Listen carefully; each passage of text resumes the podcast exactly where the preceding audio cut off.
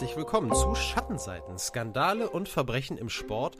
Heute mit Folge 65. Ich bin Daniel Becker und mit mir verbunden der einzig wahre Bad Boy von Schattenseiten, Benny Strucker. Hallo Benny. Hallo Daniel und ein Hallo natürlich auch an alle Hörerinnen und Hörer da draußen. Ja, wer letzte Folge gehört hat, der weiß, ähm, dass der Bad Boy so ein bisschen der Cliffhanger war, Bennys Tipp für die neue Folge. Und ähm, der guten Tradition folgend würde ich dich direkt fragen, Benny, kannst du ganz grob umreißen, was du uns heute für ein Thema mitgebracht hast? Äh, ja, heute geht es um John McEnroe, den vielleicht größten Bad Boy der Tennisgeschichte. Und ich habe mir direkt für den Einstieg hier mal ein Zitat, äh, also für den Einstieg ist ja nicht der Einstieg, richtiger Einstieg, aber zumindest so der, ähm, der kleine Umriss. Und da habe ich mir gleich ein Zitat für notiert von, ähm, vom US-Schriftsteller George Plimpton, der nämlich mal McEnroe und seine Tenniskarriere eigentlich für mich ganz gut zusammengefasst hat mit den Worten, er ist der einzige Spieler in der Geschichte, der völlig ausrastet und dann besseres Tennis spielt. Warum solltest du dich besser benehmen, wenn du so am besten spielst? Und das fasst eigentlich, wie ich finde, ähm, vor allem McEnroe auf dem Platz äh, ganz gut zusammen. Und ähm, ja, wir hören natürlich ein bisschen über seine, seine Anfänge, seine Biografie, äh, die größten Erfolge, aber eben auch die teilweise wirklich natürlich weltbekannten äh, Ausraster und Ausbrüche auf dem Platz. Und das gerade auch, ähm, ja, vor allen Dingen, wo natürlich sein Verhalten im elitären und gerade in England eher spießbürgerlichen Tennissport dann doch so extrem aneckte, äh, dass er wirklich von vielen regelrecht gehasst wurde dafür. Aber er ist trotzdem einer der besten und erfolgreichsten Spieler der Geschichte geworden. Dazu dann auch später noch ein bisschen mehr. Daniel hat in dem äh, Zusammenhang auch eine Geschichtsstunde vorbereitet. Heute, ähm, da freue ich mich auch sehr drauf. Da geht es nämlich auch mal speziell um Wimbledon. Und wir haben hinten raus nochmal ein skandalöses Quiz, wo ich versuchen werde, heute vielleicht mal besser als vier, Hinweis vier zu sein, aber wir werden sehen. Ja, wir werden sehen. Ich bin äh, ehrlich, ich freue mich extrem auf das Thema heute. Also John McEnroe finde ich richtig cool, eine richtig coole Wahl von dir. Äh, die Geschichtsstunde Wimbledon hast du angesprochen, das skandalöse Quiz Reloaded. Das macht ja total Sinn, wenn wir irgendwie das zweimal hintereinander bringen. Letztes Mal ich und dann, dass wir nicht so lange warten müssen, ja. kommst du jetzt direkt dran. Äh, da habe ich auch was vorbereitet vorab aber mal wieder ein bisschen Ablage. Wir haben noch äh, zwei Dinge auf der To-Do-Liste stehen, die wir noch kurz machen wollen. Äh, zum einen ist das etwas Ungewöhnliches, aber ähm, nichtsdestotrotz würde ich das gerne machen und zwar eine ganz, ganz, ganz, ganz kleine Buchvorstellung, ein kleiner Buchtipp. Ähm, warum ich das hier vorstelle, wird gleich, glaube ich, relativ klar. Es geht um das Buch Das schwarze Trikot von, jetzt habe ich Probleme mit dem Namen, spanischer Name, Jorge nicht González, sondern Jorge Cepeda Patterson oder Patterson. Das ist einer der renommiertesten Autoren Mexikos tatsächlich. Und äh, dessen Buch, ich weiß gar nicht wann genau, ich glaube 2018 oder so, auf jeden Fall die deutsche Ausgabe 2023, also dieses Jahr im Elster und Salis Verlag erschien. Und ich wollte das unbedingt mal kurz vorstellen. Das war bei mir so ein absoluter Zufallsfund tatsächlich. Äh, ich habe das gesehen und dachte, okay, was ist das? Irgendwie Radsportler auf dem Cover und äh, tatsächlich ist es wirklich so, das vereint eine Mischung dieses Buch, die einfach perfekt zu unserem Podcast passt. Denn es ist zwar ein Roman, also tatsächlich ist das jetzt der Unterschied.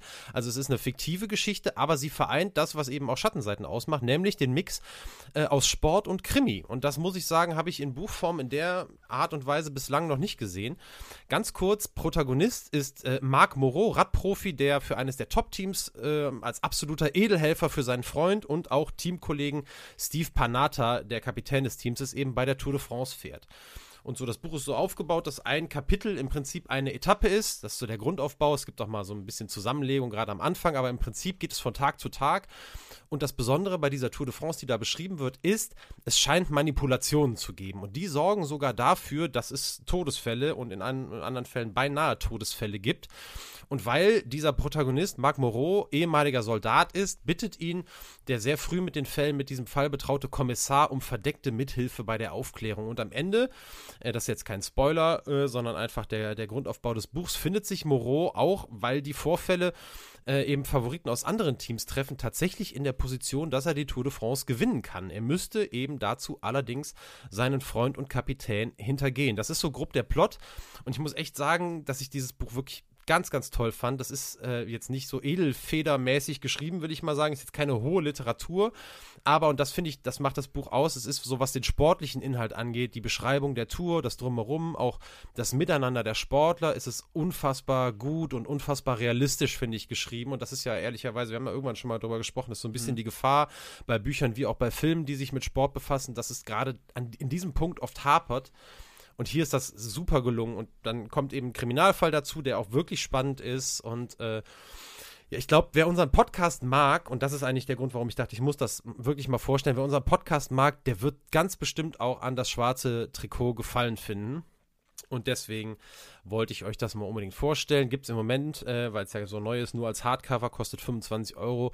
Die lohnen sich aber absolut. Das war Punkt 1 auf unserer To-Do-Liste. Punkt 2 mache ich direkt mit weiter. Äh, wir haben ja vor ein paar Folgen angekündigt, dass wir in diesem Sommer, Frühsommer einen Live-Podcast machen. Äh, Schattenseiten Ghost Düsseldorf. Wir treffen uns mit euch, wenn ihr denn mögt, äh, im Smoke Barbecue in Düsseldorf und ähm, wir sind fast soweit. Wir hatten gehofft, dass wir es zu dieser Folge schon komplett fertig haben. Es ist jetzt aber nur noch wirklich eine Frage von ein paar Tagen, dass der Vorverkauf da beginnen kann. Und Benny und ich haben uns vorab ganz kurz unterhalten, wie wir das mit euch am besten kommunizieren, damit ihr jetzt auch nicht, äh, um alle Infos zu bekommen, auf die nächste Folge warten müsst. Wir haben äh, auf Idee von Benny hin beschlossen, dass wir, sobald der Vorverkauf live geschaltet ist, so eine ganz kleine Mini-Folge, zwei Minuten Ansage machen und die äh, da, wo ihr eure Podcasts hört, eben einfach hochladen mit allen Infos, die ihr braucht, wenn ihr dabei sein möchtet. Nochmal ganz kurz das Datum. Es ist der 4. Juni, ein Sonntag.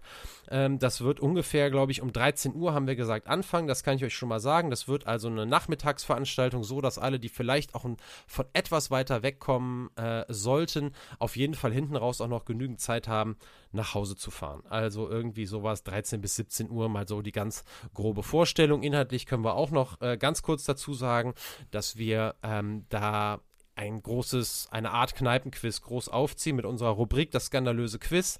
Da haben wir uns ein bisschen was ausgedacht. Äh, dazu wird es natürlich hervorragende Verpflegung geben. Wir sind nicht umsonst im Smoke Barbecue, was wirklich, also wir waren jetzt auch die Woche nochmal da und haben uns das ganze technische drumherum nochmal angeschaut und natürlich, müssen wir sagen, auch wieder gegessen und ich kann das echt nur empfehlen. Also das ist ganz, ganz großartig. Benny, äh, wenn du da sonst keine weiteren äh, Aussagen zu hast. Dann, also ich kann, ich, ähm, ja. ich kann nur sagen, da wir ja äh, eher am frühen Nachmittag bis äh, ja so, so Nachmittag, Spätnachmittag unterwegs sind, ähm, wer Karten für das Deepesh Mode Konzert in Düsseldorf hat, ich habe eben nachgeguckt, da ist um 18 Uhr Einlass. Das würde also wahrscheinlich sogar in Ach, Kombination krass. passen. Na, siehst du, das hatte ich natürlich nicht auf dem Schirm. Das ist aber sehr, ein sehr guter Hinweis. Ja, uns hatte doch jemand geschrieben. Er, Ach, echt? Ja, ja, uns hatte, uns hatte vor ein paar Wochen jemand geschrieben, dass er die Idee Ach, toll stimmt. findet mit dem Live-Podcast, ja, aber er ist leider auf dem Deepesh Mode Konzert in Düsseldorf ja. an dem. Äh, also, dann ist es kein Grund, nicht zu kommen, sondern vielmehr vielleicht äh, für euch sogar noch ein Grund, äh, die Reise nach Düsseldorf eben mit diesen beiden Dingen zu verbinden. Also wie gesagt, eine kleine äh, Ankündigung kommt eben dann bei Spotify, Apple und wo auch immer ihr das hört in den kommenden Tagen raus und dann könnt ihr euch da die Tickets bestellen. Äh, das jetzt erstmal vorab und dann haben wir lang genug gequatscht, bevor wir jetzt zum eigentlichen Thema der Folge kommen, John McEnroe. Genau, ans Eingemachte quasi. So, so ist es. So. Okay, ja, ich fange erstmal ganz klassisch ähm, an mit äh, John McEnroe, nämlich mit dem Satz John McEnroe wurde als John Patrick McEnroe Jr. am 16. Februar 1959 in Wiesbaden geboren, also tatsächlich in Deutschland geboren. Das wissen wahrscheinlich einige gar nicht, könnte ich mir vorstellen. Ähm, als Sohn natürlich von US-amerikanischen Eltern und sein Vater, das war dann auch der Grund, ähm, John Patrick McEnroe Senior, war damals als Soldat der US Air Force eben in Wiesbaden stationiert und seine Mutter Kay Tresham war Krankenschwester. McEnroes Großeltern stammten ursprünglich aus Irland, zogen aber Anfang des 20. Jahrhunderts in die USA und dorthin kehrten eben auch die Eltern des kleinen John schon Ende 1959 hin zurück, als McEnroe Senior nämlich zu einer Air Force Basis in Newburgh, New York versetzt wurde und John war zu dem damaligen Zeitpunkt erst neun Monate alt. Nachdem äh, der Papa die Air Force verlassen hatte, zog die Familie nach Queens in New York City. Dort arbeitete McEnroe Senior als, zunächst als Werbevermittler und ging parallel auf die Fordham Law School, um Anwalt zu werden was später auch gelang. Er war später auch durchaus ein angesehener Anwalt in New York und in den Folgejahren, äh, nämlich 1964 und 1966, kamen dann auch noch zwei Brüder von, für John auf die Welt, nämlich einmal Mark und einmal Patrick McEnroe, den vielleicht der eine oder andere auch kennt. Der hat nämlich auch ähm, jetzt nicht super, super erfolgreich, aber schon so, dass man ihn durchaus mal vielleicht, äh, ja, gesehen haben könnte, Tennis gespielt. So, der kleine John wurde wirklich behütet aufgezogen, also in wirklich, ähm, ja, so geregelten Verhältnissen, wie man sagen würde, und fand im Alter von acht Jahren dann zum Tennis. Er machte seine ersten Schritte in dem Sport im Douglaston Club in Queens. Und der kleine John zeigte schnell Talent und auch Spaß an dem Sport, sodass seine Eltern ihn schon ein Jahr später in der Eastern Lawn Tennis Association anmeldeten. Der Grund dafür war natürlich klar, John wollte und sollte sobald wie möglich auch mal regelmäßig Turniere in seiner Region spielen. Und das machte er dann auch so im Alter von neun Jahren begann er damit. Und das machte John eben so erfolgreich, dass er in der Folgezeit auch zu, dass es in der Folgezeit auch zu nationalen Turnieren ging. Mit zwölf Jahren belegte John McEnroe den siebten Platz in der nationalen Rangliste seiner Altersklasse. Danach ging es für ihn auf eine Tennisakademie in Long Island, um sein Talent eben noch weiter zu fördern. Und obwohl sich John eigentlich nebenbei auch mal als Quarterback im Football oder sogar als Mittelstürmer im Fußball probiert hatte, beides übrigens auch wirklich durchaus talentiert, wie man äh, lesen kann, blieb Tennis eben seine große Leidenschaft und halt auch der Sport, wo klar war, da hat er die besten Chancen auf eine Profikarriere. Mitte der 1970er Jahre war McEnroe dann aber nicht nur ein aufstrebender Jungspieler in den USA, sondern gleichzeitig ein großer Fan von einem jungen Tennisspieler aus Schweden, der gerade wirklich die Herzen der Tenniswelt eroberte und von weiblichen Fans im Prinzip wie ein Rockstar angehimmelt wurde, nämlich Björn Borg. Und Björn Borg und John McEnroe, das wird ähm, auch natürlich später in der Folge nochmal ein ähm, besonderer, besonderer Punkt sein. Aber ich fand es total spannend, dass wirklich McEnroe in seiner Jugend, der ist drei Jahre jünger, ähm, in seiner Jugend eben schon ja auch ein Riesenfan von Björn Borg war, bevor es für McEnroe überhaupt so richtig nach oben losging. So, und ähm, zu dem Zeitpunkt eben, als das der Fall war, äh, war Borg, wie gesagt, drei Mon äh, Jahre älter als McEnroe, hatte sogar schon drei Grand Slam-Titel gewonnen, zweimal die French Open und einmal Wimbledon, bevor McEnroe überhaupt auf die Profitour kam und McEnroe das kann man auch ähm, heute nachlesen, war so begeistert, dass er in seinem Zimmer sogar ein Poster von, von seinem ja, späteren ganz großen Rivalen hängen hatte. Und Borg, dazu auch nochmal ganz kurz, wer, äh, also ich denke, Björn Borg wird den allermeisten ein Begriff sein, ähm, aber mit seinen langen Haaren, diesem markanten Stirnband, auch hautengen Klamotten, der brachte wirklich eine Coolness in diesen Tennissport, wie nur wenige vor und nach ihm. Also es war wirklich wirklich wie so ein Popstar, wirklich ein popkulturelles Phänomen, kann man nicht anders sagen. Und er sorgte quasi auch wirklich für eine Revolution im Tennis, auch spielerisch. Auch dazu habe ich nachher noch, ähm, noch zwei, drei Details. Aber jetzt kommen wir erstmal wieder zu McEnroe. Und auch der erinnerte eben in seinen jungen Jahren optisch auf den, auf dem Platz durchaus ein bisschen an Borg. Denn McEnroe hatte zwar eher lockige Haare, aber auch ziemlich lang am Anfang und spielte auch mit einem Stirnband. Also da war der Einfluss durchaus erkennbar. Aber bis er sich selbst eben mit Borg auf dem Platz messen durfte, verging noch etwas Zeit. Doch McEnroe machte 1977 als gerade mal 18-jähriger Amateur trotzdem schon Schlagzeilen im internationalen Tennis, obwohl er eben noch nicht wirklich auf der Profitour unterwegs war. Denn 1977 gewann er die French Open gleich zweimal. Einmal im Junioreneinzel, also die French Open der Junioren, und dann auch noch im Mixed Doppel und da sogar schon äh, bei den Erwachsenen. Und beides wirklich ein Vorgeschmack auf das, was in den nächsten Jahren noch kommen sollte. Beim Finale im Mixed-Doppel hatte er gleichzeitig übrigens auch einen seiner ersten Ausraster, die ihn später weltberühmt machen sollten, als er sich mit einem Linienrichter anlegte. Damals aber natürlich noch auf ja, einer sehr, sehr kleinen Bühne. Äh, wie man sich vorstellen kann, ich, klar, ne, auch selbst heute sieht man ja die Mixed-Spiele eher eher sehr selten. Ne? Da muss man schon wirklich ein großer Tennisfan sein und ich mhm. glaube auch eher streaming-technisch unterwegs sein damit, äh, damit man da ähm, wirklich versorgt wird. Ähm, aber auch dieser Ausraster damals war halt auch nur ein Vorzeichen auf alles, was wirklich danach noch folgen sollte. McEnroe war damals auch äh, bei den Herren schon angetreten. Also er hat wirklich quasi drei Turniere gespielt bei dem French Open 1977. Einmal bei den Junioren eben, wo er gewann, einmal im Mixdoppel, wo er gewann und einmal im Herren-Einzel. Also wirklich, da wird nicht viel Pause dazwischen gewesen sein an den, mhm. an den Tagen. Ähm, als Qualifikant spielte, konnte er dort nämlich mitspielen, auch als Amateur, schied aber in Runde 2 aus. Seinen internationalen Durchbruch, man kann wirklich nicht anders sagen als Durchbruch, hatte der junge McEnroe dann aber nur wenige Wochen später, nämlich beim Turnier in Wimbledon 1977. Auch dort musste er vorher durch das Qualifikationsturnier und galt er galt eigentlich selbst in diesem Qualifikationsturnier nicht als Favorit, dass er sich jetzt wirklich da durchsetzen konnte. Ähm, dennoch gewann er alle drei nötigen Spiele in seinem, äh, in seinem Block. Ich weiß nicht, ähm, ist jetzt nicht super wichtig, aber ne, wer sich mal so, wer sich das mal so anguckt, ähm, die, also sind ja die Grand Slams, die sind ja open, ähnlich so wie auch beim Golf. Ne? Das heißt, man kann mhm. sich auch dafür qualifizieren. Und ähm, es ist dann aber nicht so, dass dann irgendwie quasi ein großes Turnier gespielt wird, wo am Ende ein Sieger feststeht, der äh, sich qualifiziert, sondern es sind dann so mehrere Blöcke, es stehen halt mehrere äh, Plätze frei und dann sind das zum Beispiel Achterblöcke oder so und dann spielt man quasi in seinem Block ein im Prinzip Viertel, Halbfinale, Finale und dann kommt in, jeweil, in den jeweiligen Blöcken kommt dann immer der Spieler weiter. So, und das hat halt McEnroe in, ähm, in seinem Bereich geschafft für Wimbledon 1977. Und er spielte sich damit halt das Recht zur Teilnahme an diesem Grand Slam Turnier. Und was für eine Teilnahme das werden sollte, ist wirklich eigentlich der absolute Wahnsinn. Denn McEnroe kam als wirklich im Prinzip als völliger Nobody und Qualifikant äh, in dieses Turnier und spielte sich dann dominant Runde um Runde, gab in den ersten beiden Runden sogar gar keinen einzigen Satz ab in der dritten Runde besiegte er dann den deutschen Karl Meiler, der immerhin mal die Nummer 20 der Welt war. Und 1977, also im gleichen Jahr, erst Viertelfinale bei den Australian Open und bei den French Open erreicht hatte. Also wirklich ein Mann der erweiterten Weltspitze. Doch auch Meiler hatte eben dem jungen und extrem offensiv aufspielenden McEnroe nicht viel entgegenzusetzen. Mit Surf and Volley gewann der 18-Jährige in vier Sätzen und wiederholte das Kunststück auch im Achtelfinale gegen seinen Landsmann Alexander Mayer aus den USA. Im Viertelfinale traf McEnroe dann auf den Australier Phil Dent an Nummer 13 gesetzt und kurz zuvor erst im Halbfinale der French Open gestanden. Doch in einem hart umkämpften Match über fünf Sätze holte erneut McEnroe den Sieg und setzte dieses wirklich Tennis-Märchen, man kann es eigentlich kaum anders sagen, fort. Denn mit dem Einzug ins Halbfinale stellte er gleichzeitig einen Rekord auf. Also er kam wirklich bei seiner allerersten Teilnahme in Wimbledon und das als Qualifikant direkt ins Halbfinale. Und äh, zu diesem Zeitpunkt hat es noch nie zuvor ein Qualifikant bei einem Grand Slam Turnier bis ins Halbfinale geschafft.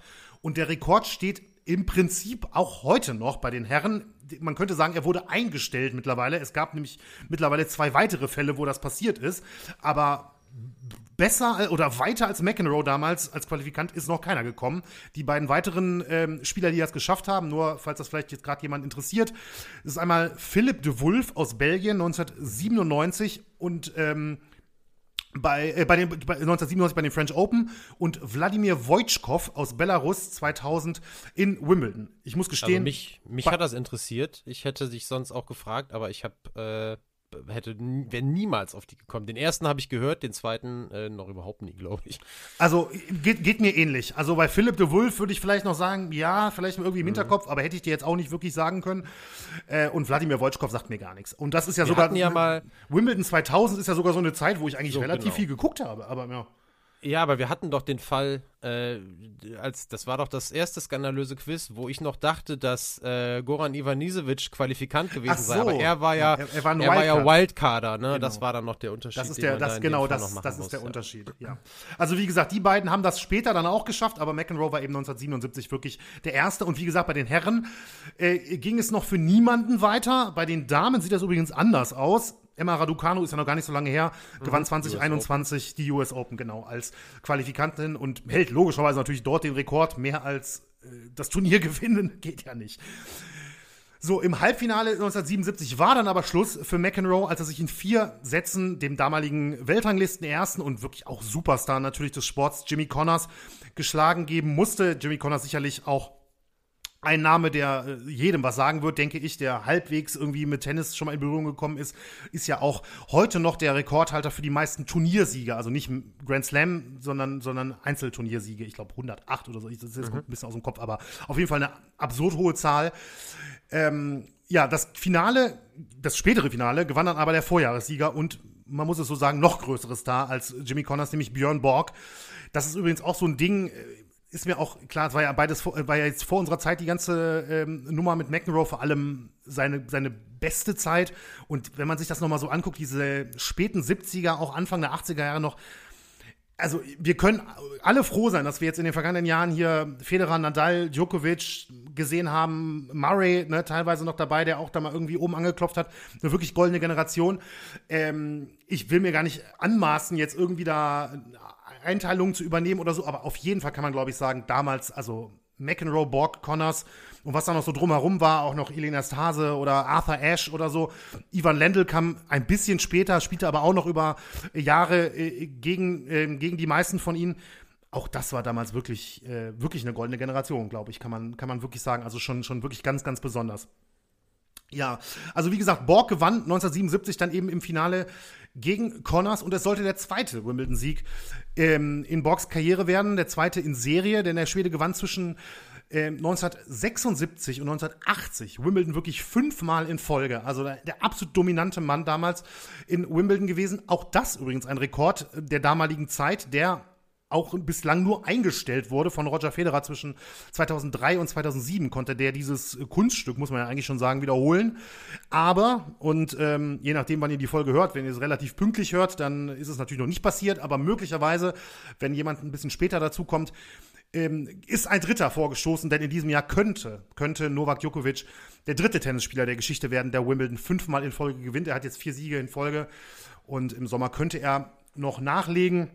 Noch der Vollständigkeit halber, der Rekord insgesamt in der Open Era bei Männern und Frauen gesehen wird von Martina Navratilova gehalten, die nämlich zwischen 1982 und 87 sogar sechsmal in Folge Wimbledon gewinnen konnte, was auch wirklich extrem krass ist, muss man, kann man nicht anders sagen. Also das ist ja auch absolute Dominanz. Also ich habe mal nachgeguckt, Serena Williams, ich habe gedacht, die wäre da vielleicht nah dran oder so. Ich glaube, die hat maximal zwei in Folge gewonnen.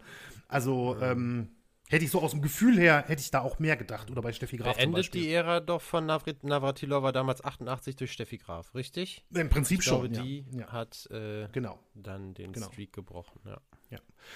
So, jetzt aber äh, zurück äh, zu McEnroe, denn der hatte im Wimbledon zwar für jede Menge Aufsehen gesorgt, wurde aber trotzdem noch nicht Profi in, äh, in dem Jahr 1977 danach, denn McEnroe spielte zunächst als Amateur weiter und wurde nach dem äh, Turnier ins College-Team der Stanford University geholt. Die haben sich natürlich gedacht, okay, also der hier noch Amateur, ähm, mit dem in unserem Tennisteam können wir sicherlich ein super starkes Jahr hinlegen. Und ähm, ja, der, der, also der Plan, der ging auf jeden Fall auf, aber vorher ähm, erreichte McEnroe sogar noch das Achtelfinale bei den US Open 1977, also bei seinem Heim-Grand Slam im Prinzip. Und wirklich Heim ist ja, er ist ja sogar New Yorker. Ähm, also das nächste Ausrufezeichen im Prinzip. Und am Ende des Jahres lag er bereits auf Platz 21 der Tennis-Weltrangliste, obwohl er eben noch als Amateur spielte und gerade wie aus dem Nichts auf einmal auf der Tour aufgetaucht ist. Ne? Krass. Ja. Aber wie gesagt, er spielte dann erstmal auf dem College. Also nicht nur, aber grundsätzlich jetzt erstmal 1978 und führte eben die Stanford University zur College-Meisterschaft in den USA als Teamkapitän äh, bei der Mannschaft und auch als Gewinner des Einzelturniers. Und mit diesen College-Erfolgen im Rücken wurde McEnroe dann im Laufe des Jahres 1978 wirklich endlich Profi.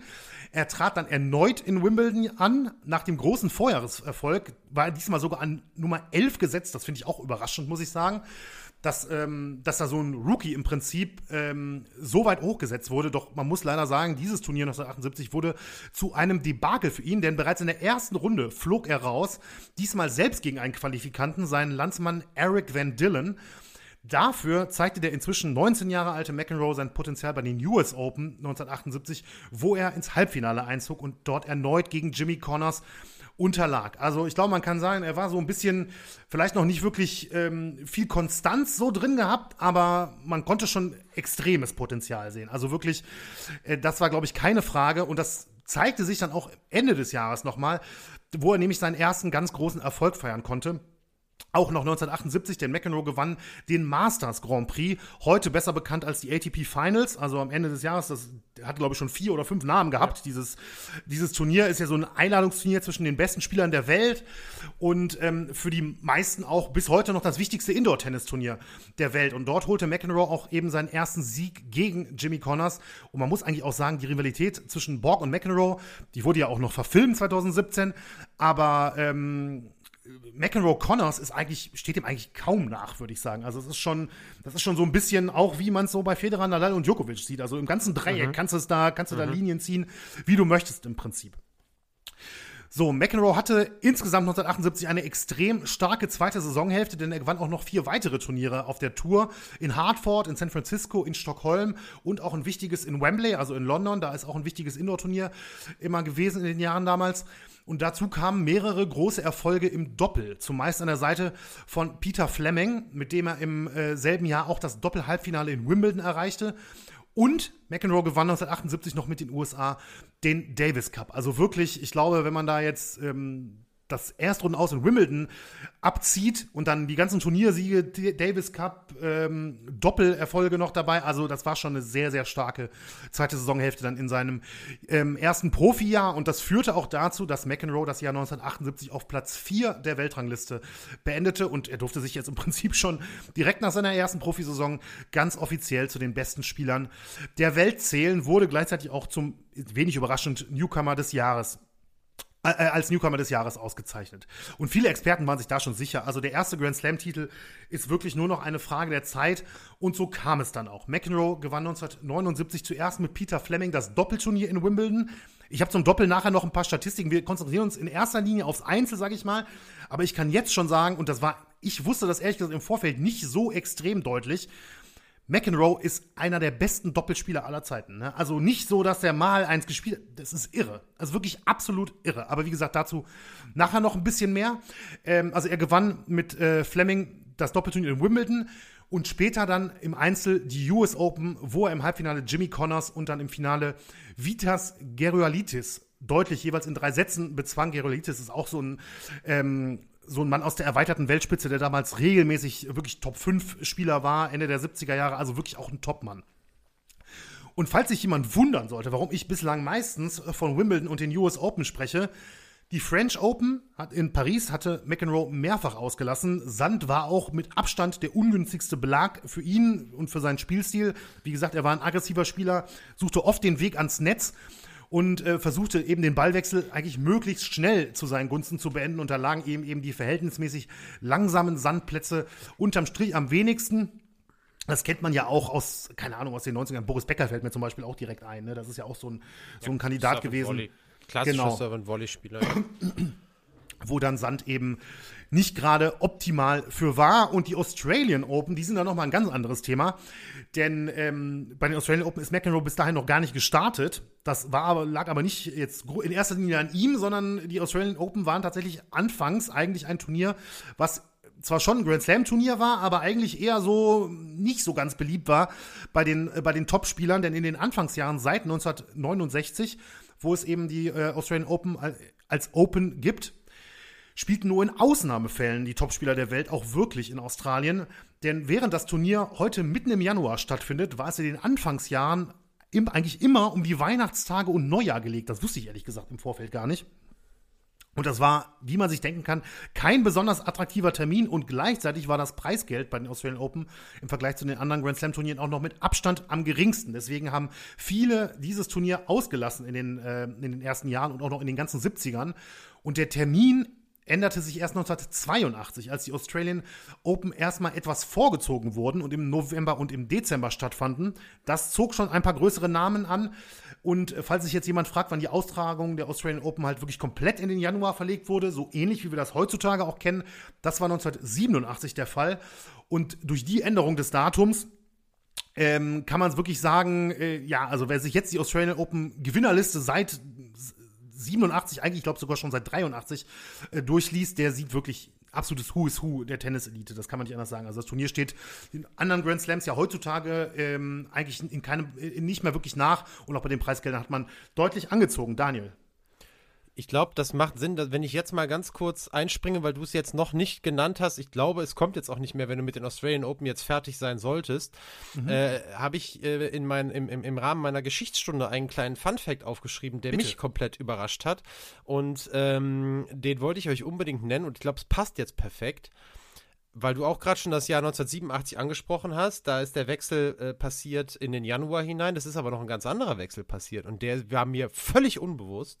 Bis 1987 waren die Australian Open ein Turnier, das auf Rasen gespielt wurde. Wusstest du das? Stimmt, nein, also jetzt von dem Datum her so genau nicht, aber äh, ich wusste, dass die Australian Open und ich glaube, war nicht auch die US Open eine Zeit lang zumindest früher auf Rasen? Ich meine schon. Ich Bei den US sicher. Open äh, nehme ich es nehm mal an. Ehrlich gesagt habe ich es nicht nachgeguckt, aber im Rahmen der Geschichtsstunde äh, könnte ich mir das sehr gut vorstellen. Ich glaube, es gab mal drei Rasenturniere. Äh, das das hatte ich, glaube ich, mal irgendwo gelesen. Also es kann ja. auf, auf jeden Fall sein, auch bei den US Open. Fakt ist es auf jeden Fall, dass ich es weiß, bei den Australian Open und 1987 war eben nicht nur der Wechsel in den Januar, sondern eben mhm. auch neues Stadion und dann wurde der ja heute äh, bekannte, berühmte äh, Hartplatz dann da eben auch Guter installiert. Hinweis. Und ich wusste das, ich, ich wusste das überhaupt nicht. Also an mir war das völlig vorbeigegangen. Aber na, dann habe ich das jetzt schon gemacht und habe vielleicht, ich habe gesehen, du hast dein Handy rausgeholt. Hast, äh, hast du parallel gegoogelt? Nee, ah, ne? nee, habe ich überlegt, dann habe ich gedacht, ich weiß nicht, wie lange du jetzt noch brauchst. ich mache das gleich. Du machst jetzt okay. mal weiter und ich mache das parallel und in der, in der Geschichtsstunde reiche ich das nach. Alles klar, wunderbar.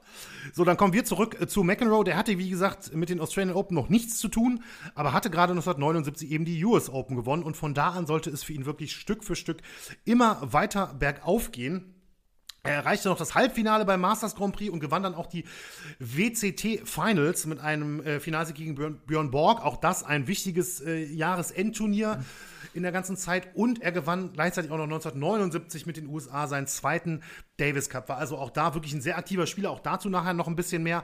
Aber man sieht wirklich, also McEnroe, es gab quasi keine Woche im Prinzip, so kann man sagen, wo der nicht irgendwo unterwegs war und äh, Tennis gespielt hat. Und in der Weltrangliste belegte McEnroe am Ende des Jahres 1979 dann bereits den dritten Platz hinter Björn Borg und Jimmy Connors. Und zur damaligen Zeit galt McEnroe zwar schon als wirklich sehr emotionaler Spieler, der sich auf dem Platz auch manchmal nur schwer unter Kontrolle halten konnte, aber die ganz großen Ausraster und Skandale gab es damals noch nicht, muss man sagen. Das änderte sich 1980 und ausgerechnet in Wimbledon. Denn dort stand McEnroe 1980 nicht nur im für einige bis heute besten Tennisspiel aller Zeiten, sondern legte sich auch erstmals auf der ganz großen Bühne äh, mit den Offiziellen an. Dazu dann aber gleich mehr, denn bevor wir jetzt wirklich dann nochmal ein bisschen detaillierter auf ein spezielles Wimbledon-Turnier eingehen, ähm, eben jetzt ein bisschen Geschichtsstunde von Daniel zur Historie von Wimbledon, zur Bedeutung von Wimbledon und Daniel hat bestimmt noch einiges, äh, einiges weiteres unterwegs aufgeschnappt, so wie ich ihn kenne. Ja, genau. Äh, ich ich fange mit einer Behauptung an, meine Geschichtsstunde. Die Geschichte von Wimbledon und ich behaupte, dass nur die allerwenigsten schon mal den Namen Major Walter Clopton Wingfield gehört haben. Benny, ich gucke in dein Gesicht. Also ich gehört. nicht. Nein. Nee, also das ist natürlich auch ein bisschen Spaß. Das wär, würde mich sehr wundern, wenn das jemand äh, kennen würde, der kein absoluter Tennis-Nerd oder sogar Tennis-Historiker ist. Ging mir natürlich genauso, ist aber echt wichtig, dass wir äh, den Namen genannt haben, denn ohne den guten Major Wingfield, das können wir ganz sicher sagen, hätte es das ich gucke dich mal an, großartigste Tennisturnier der Welt. Ich kann mir nicht vorstellen, dass du da was anderes sagst. Also, also für mich ist es, ist es schon das prestigeträchtigste. Ja, äh, absolut. Also für mich, ja. äh, für mich auch ganz klar die Nummer eins im Kalender. Äh, und ohne Major Wingfield hätte es dieses Turnier nicht gegeben und andersrum, man kann auch sagen, es hätte es gar nicht geben können. Denn Major Wingfield hat das Rasentennis erfunden. Äh, und vor allem, er hat es auch patentieren lassen. Gleich dazu auch noch ein bisschen mehr, warum das ein wichtiger Punkt ist. Ganz kurz mal zu Major Wingfield, der natürlich ohne Armeetitel im Namen am 16. Oktober 1833 in Ruabon Village in äh, Wales geboren wurde. Seine Eltern sind früh gestorben und er wuchs unter der Vormundschaft seines Onkels und des Bruders seines Großvaters auf, der ehemaliger Colonel war. Und äh, dann wundert es wenig, dass Wingfield dann eben selber auch zum Militär ging. Er wurde damals bei der First King's Dragoon Guards aufgenommen, einem Kavallerieregiment der britischen Armee. Er diente unter anderem im Zweiten Opiumkrieg, den Großbritannien damals gemeinsam mit Frankreich gegen China geführt hat. War auch an der Einnahme von Peking beteiligt. Ist jetzt ein bisschen Kolonialgeschichte, würde ich fast sagen. Und äh, kehrte dann aber 1867 nach London zurück. Und als ich jetzt so die ersten Zeilen über Major Wingfield gelesen habe, da habe ich wirklich ganz kurz gedacht, dass Wimbledon ähm, als tatsächlich das erste Turnier der Tennisgeschichte überhaupt war. es gilt als das älteste, kommen wir nachher auch noch zu, aber um wirklich über das erste Tennisturnier der Geschichte zu sprechen, da müssen wir dann doch nochmal weiter zurück in die Vergangenheit, nämlich ins 15. Jahrhundert. Und ihr könnt euch wahrscheinlich auch vorstellen, ähm, dass das Spiel zu dieser Zeit dann noch ganz, ganz anders aussah, als das heute der Fall ist. Aber es war dann eben tatsächlich jener Major Walter Clopton Wingfield, der dem Tennis, das wir heute kennen, einen ersten wichtigen Rahmen gegeben hat. Der hat zu dem Spiel, das auf Rasen eben stattfand und das er, wie er schon gesagt, auch patentieren hat lassen, da hat er Regeln eingeführt, die er aus mehreren Vorgängerspielen sozusagen zusammengesammelt hat. So, er hat das Spiel erstmal ähm, Spheristike genannt oder auch ein anderer Name war Lawn Tennis, das kennen wir heute schon viel, viel mehr. Ähm, und äh, zu den Neuheiten und Weiterentwicklung gehörte unter anderem, dass eben anstelle einer Mauer, wie das vorher der Fall war, in der Mitte nun ein Netz stand. Und er hat auch diese Zählweise, die ja heute immer noch so ein bisschen komisch anmutet, wo man sich immer fragt, wo das herkommt, dieses 30, 40, 45, die hat er auch übernommen. Das 45? waren Französisch. 30, äh, 30, äh, sorry, äh, 15, 30, 40, entschuldige bitte. 15, 30, 40, ähm, die es damals schon mal bei einem anderen, bei einem Vorgängerspiel aus Frankreich gegeben hat. Jeu de Paume hieß das. Und das hat er beim Tennis übernommen und hat sich eben das Patent zu diesem Spiel nur wenige Jahre, nachdem er nach London gezogen war, gesichert, nämlich im Jahr 1874. Aber genauso wichtig, wie dass er sich dieses Patent gesichert hat, ist eigentlich, dass das Patent auch relativ schnell wieder ausgelaufen ist, nämlich schon drei Jahre später in dieser Zwischenzeit, in den Jahren von 1874 bis 1877, ist das Spiel aber sehr, sehr, sehr, sehr beliebt geworden. Also wirklich rasch innerhalb von, äh, von England, Großbritannien sich wirklich verbreitet. Es gab äh, den All England Club, der 1969 gegründet wurde und äh, bei dem es äh, zu, zur Gründungszeiten ausschließlich um Cricket gegangen war. Aber als eben dieses neue Spiel eben ähm, auf Rasen auch gespielt wurde, haben die sich gedacht, okay, wir sind hier so ein Rasensportclub, ähm, das finden wir auch ganz toll und außerdem brauchen wir eine neue Rasenwalzmaschine und die müssen wir irgendwie finanzieren. Und aus diesem Grund hat man auf äh, im All England Club, der dann auch später zum All England Crockett and Lawn Tennis Club Wimbledon umbenannt wurde, ein Tennisturnier unter diesen neuen Regeln veranstaltet und den Zuschauern eben Eintrittsgeld abgenommen, um diese Rasenwalzmaschine zu finanzieren, diese neue. Es wurde in der Zeitung inseriert am 9. Juni, Juno 1877 und genau einen Monat später fing dann das äh, die erste Ausgabe des Turniers an, das wir eben heute noch als Wimbledon kennen. Und es ist damit tatsächlich das älteste Turnier im Tennissport, wie wir ihn heute kennen. Damals gab es 22 Teilnehmer, eine Frauenkonkurrenz noch nicht. Erster Sieger damals, will ich euch natürlich nicht verschweigen, wurde Spencer Gore und den, äh, der das wundert jetzt nicht, der war vorher vor allem eben ein sehr, sehr bekannter und berühmter Cricket-Spieler. Und die Regeln, die Major Wingfield in seinem neu eingeführten Lawn Tennis eben ähm, mit rübergebracht hat, die wurden in ein paar Punkten noch verändert und angepasst. Ähm, zum Beispiel wurde, das ist jetzt mal ein Beispiel, die, die Form des Feldes wurde ein bisschen angepasst. Das war vorher eher so ein bisschen noch eckiger, äh, nicht eckiger, aber so ein eher, wie sagt man, trapezförmig. Was haben wir jetzt mhm. für eine Form? Ein klassisches Rechteck. Rechteck ne? ja. So, also vorher vom Trapez zum Rechteck und vor allem auch ähm, äh, wurde das Netz ein bisschen heruntergesetzt. Das war jetzt also auch noch eine der wesentlichen Änderungen, aber im Prinzip auch die Zählweise und so weiter ist euch ja alles bekannt. Das hatte eben Major Wingfield schon gemacht und nach ein paar Anpassungen haben wir eben 1877 die erste Austragung in Wimbledon gehabt. Ja, und heute wissen wir auch, äh, das ist jetzt kein große, keine große Überraschung. Das Turnier wurde ganz schnell zum absoluten Renner. Und schon in den 1880er Jahren wurden neben der Einzelkonkurrenz der Männer nun auch eine Einzelkonkurrenz der Damen eingeführt, sowie auch eine Herren-Doppelkonkurrenz. Erste weibliche Siegerin will ich natürlich auch nennen. 1884, Maud Watson, hat im Finale ihre Schwester Lillian besiegt. War natürlich damals noch ein bisschen, äh, ja, wobei, Schwestern im, im, im Wimbledon-Finale. Haben die beiden mal gegeneinander gespielt, Serena und Venus im Venus, Finale? Müsste ich, also ich würde jetzt schon ziemlich stark zu Ja tendieren, aber. Ja, meine Tendenz geht auch in die Richtung. Aber ähm, gut, damals sicherlich noch ein bisschen aus anderen Gründen, dass da zwei Schwestern im Finale standen. Und ähm, auch noch eine interessante Zahl, 1884, also ja nicht mal, also was sind das, sieben, acht Jahre, äh, boah, ich bin so schlecht, sieben Jahre nach Einführung des Turniers waren es schon 3000 Zuschauer damals äh, beim Finale, äh, bei der ersten Austragung waren es nur, in Anführungsstrichen, nur 200 gewesen es hat bis in die 1890er Jahre gedauert, also auch nicht so lange, bis dann auch Mixed-Wettbewerbe und das Damen-Doppel eingeführt wurden. Die waren allerdings zunächst nicht offiziell zugehörig zu dieser Championship. Die hatten einfach ein bisschen anderen Status, aber wurden eben im Rahmen dieses Turniers auch ausgeführt. Wimbledon, habe ich schon gesagt, gilt heute als das älteste und wisst ihr auch als das traditionsreichste Tennisturnier der Welt. Und ähm, du hast mich ja auch gebeten, Benny aufzuzeigen, wie und warum Wimbledon so wichtig wurde. Und ich glaube, die Antwort liegt eigentlich in dem, was ich gesagt habe, weil es Standards für die Tenniswelt gesetzt hat. Benny, du hast rausgefunden, dass Serena und Williams wie oft im Finale gegeneinander standen? Viermal sogar. Boah, krass, okay. Ja. Das ist natürlich irre. Also, was ich gesagt habe, die Standards, Wimbledon hat Standards für die Tenniswelt gesetzt. Äh, das betrifft wirklich, also natürlich heute größtenteils noch diese, die Festsetzung der Regeln, die sich kaum geändert hat auch sehr früh die Öffnung für internationale Teilnehmer, hat auch nicht so wahnsinnig lang gedauert. Leider habe ich die Jahreszeit nicht parat, bis der erste US-Amerikaner bei den Männern gewonnen hat.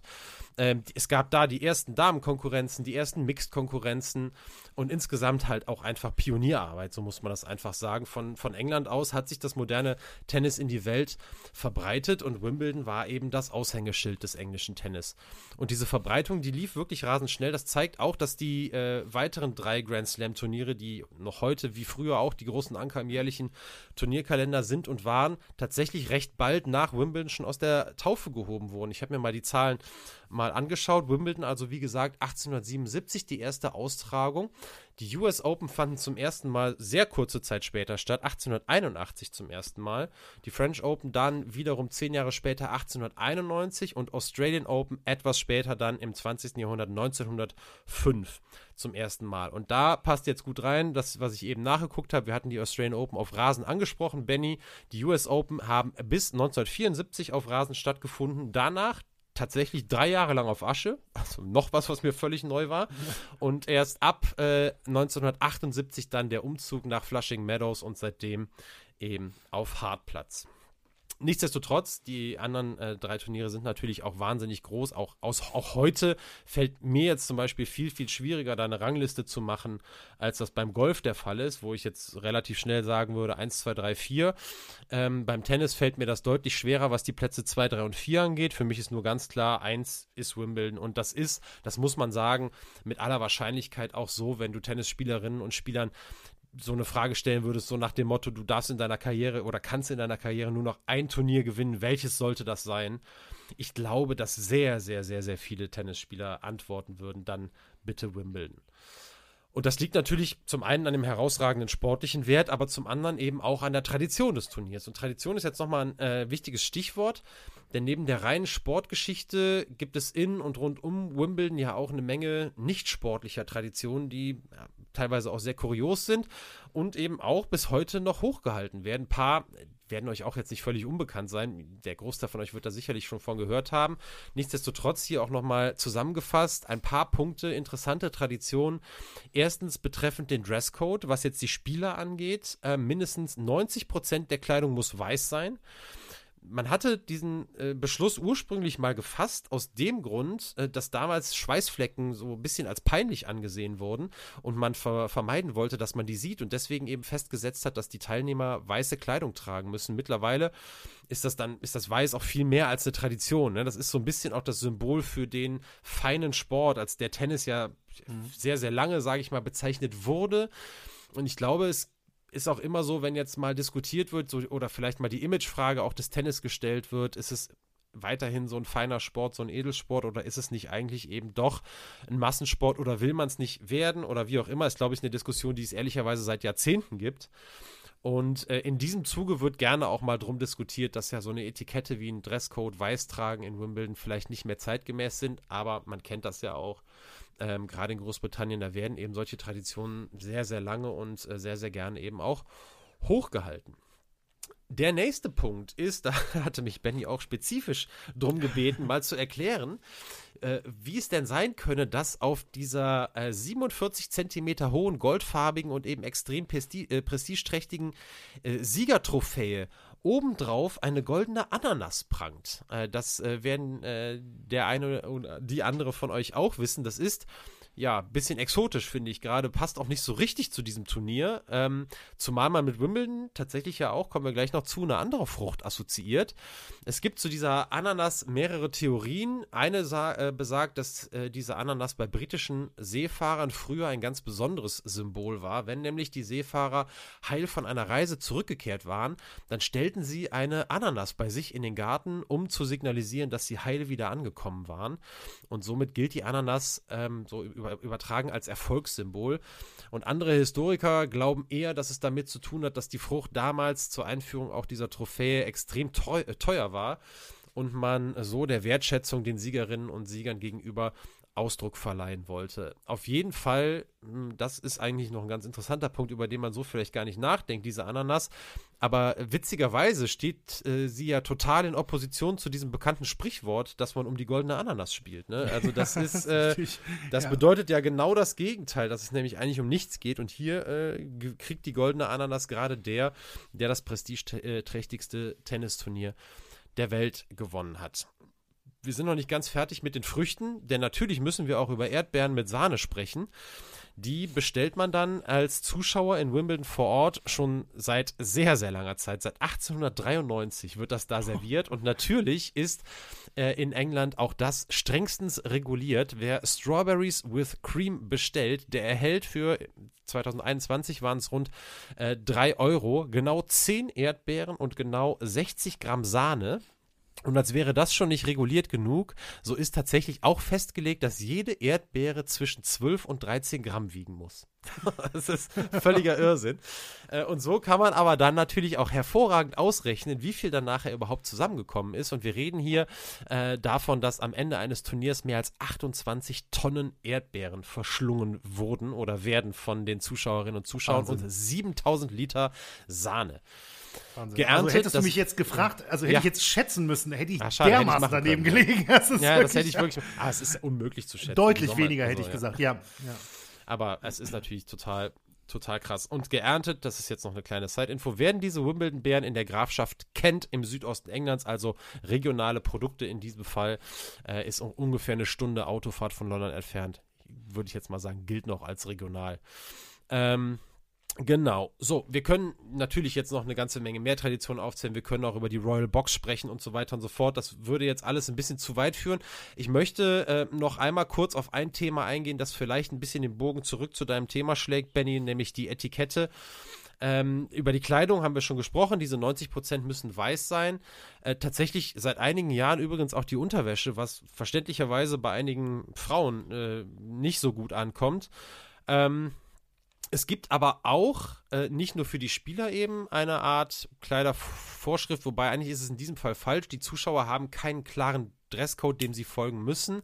Aber es gibt durchaus Dinge, die verboten sind. Ähm, gerade wenn man auf den Center Court kommt, wird zum einen ähm, darum gebeten, dass man sich durch, dass man sich fein anzieht aber vor allem auch, dass es keine politischen Botschaften auf Shirts und so weiter gibt. Das ist jetzt noch weniger verwunderlich, aber auch da ist es relativ streng. Zum Beispiel darfst du keine Jacke tragen, die irgendwelche riesengroßen Markensymbole hat. Also dann äh, wird es auch schwer, auf den Platz zu kommen. Aber Etikette bezieht sich eben nicht nur auf die Kleidung, sondern auch auf einige Regeln, wobei Regeln eigentlich ja sogar ein falsches Wort ist. Es sind eben, es ist Etikette und es ist eben keine Regel. Äh, nichtsdestotrotz sind es Verhaltensvorgaben, an die man sich bitte halten soll. Dazu gehört, dass die Spielerinnen und Spieler eben immer die Hände schütteln vor einem Spiel und nach einem Spiel. Das ist natürlich nicht nur in Wimbledon der Fall, aber da kommt es her. Das kennen wir bei jedem mhm. Tennisspiel. Dann soll man eben natürlich äh, kein unsportsmanlike Conduct an den Tag legen, also kein unsportliches Verhalten und keine obszönen Gesten machen, nicht äh, äh, swearen, wie heißt es, nicht fluchen mhm. äh, und sich nicht in irgendeiner Art und Weise aggressiv zeigen. Und damit habe ich jetzt ganz bewusst aufgehört, äh, denn damit hätten wir dann die Brücke zurück zu John McEnroe geschlagen und unsere kurze Geschichtsstunde zur Geschichte und Entwicklung von Wimbledon beendet. Und jetzt äh, ist äh, Benny, Benny, Mr. Mr. Stroker to serve, würde es jetzt heißen.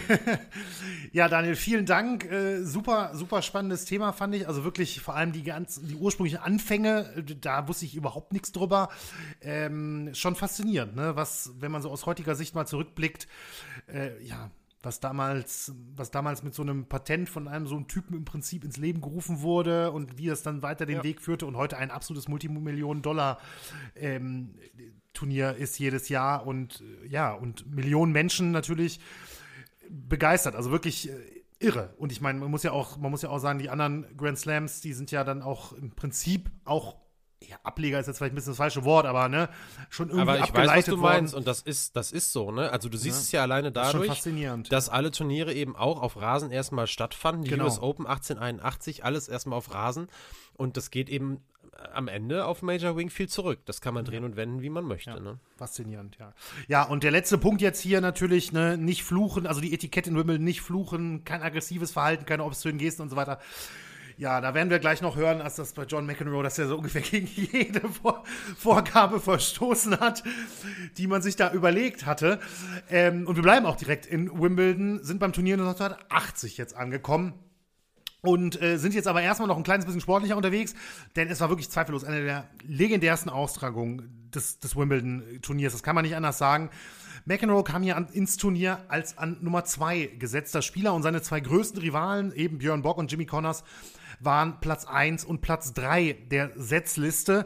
Und ähm, ich, ich denke mal, die allermeisten werden wissen, wie so eine Setzliste aufgebaut ist. Es geht halt auch darum, dass eben ähm, also dann ist es von Anfang an klar, wer wann gegen wen spielen kann dadurch. Das ist halt ein riesiger Turnierbaum und so eine Setzliste hat halt eben auch den Hintergrund, dass eben nicht gleich durch ein bisschen Pech bei der Auslosung oder so die beiden Besten oder so dann schon in Runde 2 aufeinandertreffen können oder so, sondern ähm, dass das Ganze so ein bisschen drauf, ja, auf so absolute Höhepunkte zum Ende des Turniers ausgelegt ist. Und hier war dann auch klar eben mit diesen drei Setzlistenpositionen, dass wenn alles nach Plan läuft, McEnroe im Halbfinale auf Jimmy Connors und dann im Finale auf Björn Borg treffen würde. Und genau so kam es auch.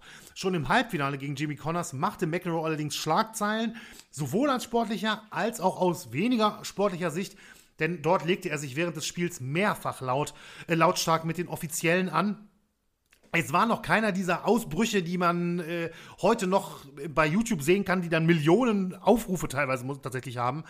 Ähm, aber es war schon für Wimbledon-Verhältnisse auf jeden Fall eine ganz schöne, ein ganz schöner Auftritt, der im Gedächtnis blieb. Und sein Ruf als ein Spieler mit einer, ich sag mal, sehr kurzen Zündschnur und ein Spieler, der wirklich jederzeit wie ein Vulkan ausbrechen konnte, dann untermauerte. Und es kam sogar so weit, dass er erstmals offiziell in einem Spiel verwarnt wurde, eben in diesem äh, Halbfinale gegen Jimmy Connors. Für die Zuschauer in Wimbledon war eben McEnroes Verhalten ja, ein regelrechter Kulturschock. Ne? Wie Daniel uns eben bereits erzählte, vor allem Wimbledon ist halt mit der strikten Kleiderordnung und dem elitären Ambiente und der Etikette so ein bisschen, es soll nicht abwerten klingen, aber schon so ein bisschen das spießbürgerliche Tennisturnier schlechthin. Na, und ähm, dann kam eben dieser 21-jährige US-Amerikaner und benahm sich dann eben in den Augen der Zuschauer und Offiziellen dann vor Ort so ein bisschen wie die Axt im Walde. Und ähm, obwohl es eben bei weitem nicht der schlimmste Fehltritt in McEnroes Karriere war, hat das schon für ganz schön viel Aufsehen gesorgt.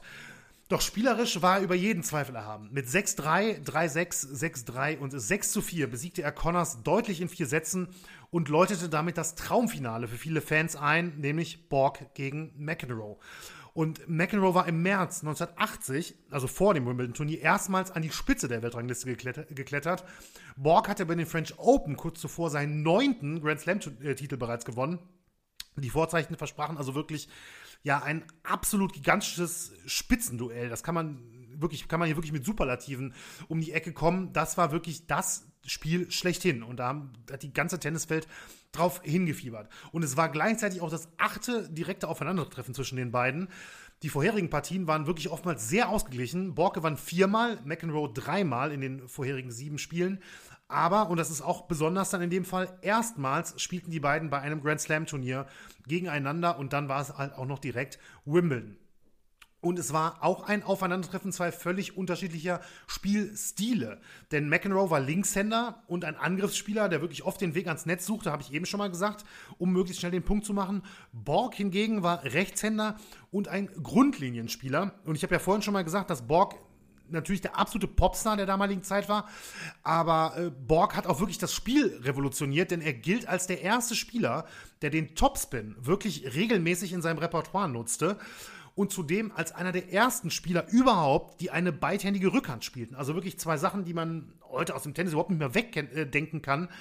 Und da war Björn Borg wirklich einer der absoluten Pioniere in diesem, äh, in diesem Bereich. Natürlich damals noch mit Holzschlägern. Es ist allerdings übrigens, gehe ich jetzt nicht näher, näher drauf ein nachher, aber es fällt mir gerade ein, ähm, es ist auch gerade so die Zeit, wo so der, ähm, ja, die Umstellung kommt von den Holzschlägern ähm, zu den Graphitschlägern und wie man das dann heute auch später kennt. Das ist dann so Anfang der 80er tatsächlich gewesen, wo immer mehr den, den Schläger dann gewechselt haben. Denn wenn man sich das jetzt zum Beispiel mal anguckt, so mit Holzschlägern, alte Aufnahmen oder so, da ist nicht mal annähernd die Power mit erzeugt, konnten nicht mal annähernd die Power mit erzeugt werden, wie es heute beim Tennis zum Beispiel der Fall ist. Aber vielleicht, oder zumindest sagen das einige Experten, ich bin ja absolut kein Experte, ähm, dass dann so ein bisschen mehr Technik und Raffinesse dann einfach gefordert war bei den, bei den äh, Holzschlägern, weil der Sweet Spot auch einfach viel, viel kleiner war, hat viel weniger Fehler äh, verziehen damals. Ne? Also schon irgendwie auch ganz interessant. Auf jeden Fall wurde Borg, ich habe es ja gerade gesagt, äh, Grundlinienspieler grundsätzlich in erster Linie, also er ging natürlich auch ans Netz, das war damals allgemein deutlich verbreiteter, ähm, aber dennoch war er, war er einer, der eher von hinten seine Punkte gemacht hat und seine Gegner nannten ihn auch ehrfürchtig, ehrfürchtig The Wall, also die Wand, weil er gefühlt jeden Ball zurückspielen konnte. Erinnert direkt so ein bisschen an Rafael Nadal heutzutage. So. Mhm. Das ist so ein bisschen ähm, das Pendant vielleicht. Gleichzeitig war aber, ich habe gerade gesagt, zwar ganz unterschiedliche Spielstile, es war aber auch ein Duell zwei völlig komplett verschiedener Persönlichkeiten, Borg gegen McEnroe. Denn Borg war wirklich so der eiskalt wirkende Schwede, der ähm, die letzten vier Wimbledon-Turniere in Folge gewonnen hat und äh, im Prinzip kaum, also bei, bei einem Sieg okay, aber ansonsten wirklich kaum mal eine Emotion auf dem Platz zeigte äh, auch Eisborg tatsächlich genannt wurde. Auch ein cooler Spitzname, wie ich finde. Mhm. Ähm, und auf der anderen Seite stand da eben dieser emotionale US-Amerikaner McEnroe, der inzwischen aufgrund seiner Ausbrüche in den englischen Medien teilweise schon als Punk oder als Superbrat, was man so am ehesten, glaube ich, mit so Supergöre oder so bezeichnen müsste oder Superbengel oder sowas irgendwie in dem Bereich würde ich das, glaube ich, ähm, einordnen. Also ja, wirklich so als der ungezogene Junge im Prinzip, also ein bisschen heftiger dann schon, ähm, der völlig, wirklich, also im Prinzip komplett, komplett 180-Grad-Drehung im Vergleich zu Borgs Persönlichkeit äh, auf dem Platz war. Und in dem Spiel im Finale 1980 waren die Sympathien zunächst auch wirklich klar verteilt, denn während Borg, klar, wie ein Superstar gefeiert wurde, oder er war ja auch der Superstar, absolut gefeiert wurde von den Fans, wurde McEnroe auch nach seinen Ausrastern im Halbfinale, die einige natürlich noch gut im Gedächtnis hatten, ähm, von einigen Fans sogar mit Buhrufen empfangen. Umso schlimmer dann aber wahrscheinlich für diese Fans vor Ort, dass eben dieser ungezogene Bengel im ersten Satz unglaublich stark aufspielte und mit 6 zu 1 das, den ersten Satz gegen Borg gewinnen konnte. Ein echtes Ausrufezeichen auf jeden Fall in dem Spiel. Doch der damals 24-jährige Borg meldete sich nicht nur zurück, sondern drehte das Spiel mit 7 zu 5 im zweiten und 6, äh, 6 zu 3 im dritten Satz dann eben zu seinen Gunsten und zu einer 2 zu 1 Satzführung. Und der vierte Satz, der ging dann eben wirklich in die Tennisgeschichte ein. Beim Stand von 5 zu 4 hatte Morg, äh, Borg bereits zwei Matchbälle. Doch McEnroe kämpfte sich zurück und es ging beim Stand von 6 zu 6 in den Tiebreak. Und was für ein Tiebreak das werden sollte. Ja, bis zum 4 zu 4 brachten beide noch ihre Aufschläge durch. Doch dann gelang Borg ein Mini-Break und beim Stand von 6 zu 5 im Tiebreak hatte er dann seinen dritten Matchball. McEnroe wehrte diesen aber mit einem perfekten Volley-Stopp ab. Und von da an ging es wirklich hin und her. Ja, also ähm, ich habe euch den Tiebreak auch in die Show Notes gepackt. Das ist eine knapp 22-minütige, äh, 22 Minuten lang. Also dieser Tiebreak hat knapp 22 Minuten lang gedauert. Das ist schon der absolute Wahnsinn. Ich meine, mhm. theoretisch, es gibt Sätze, die sind kürzer. Ja, ähm, es war wirklich ein unfassbares Hin und Her. Und es ist selbst, wenn man weiß, wie es ausgeht, ist es für mich ein extrem spannender Tiebreak gewesen. Und es ist natürlich auch ein absolutes Stück äh, Sportgeschichte kann ich jedem nur empfehlen, da mal reinzuschauen, also mindestens in Auszügen da mal reinzuschauen. Und am Ende gewann McEnroe eben diesen dramatischen Tiebreak mit 18 zu 16, nachdem er im Tiebreak insgesamt fünf Matchbälle abgewehrt hat, also mit den zwei Matchbällen schon vor dem Tiebreak, sieben Matchbälle insgesamt in diesem Satz abgewehrt hatte.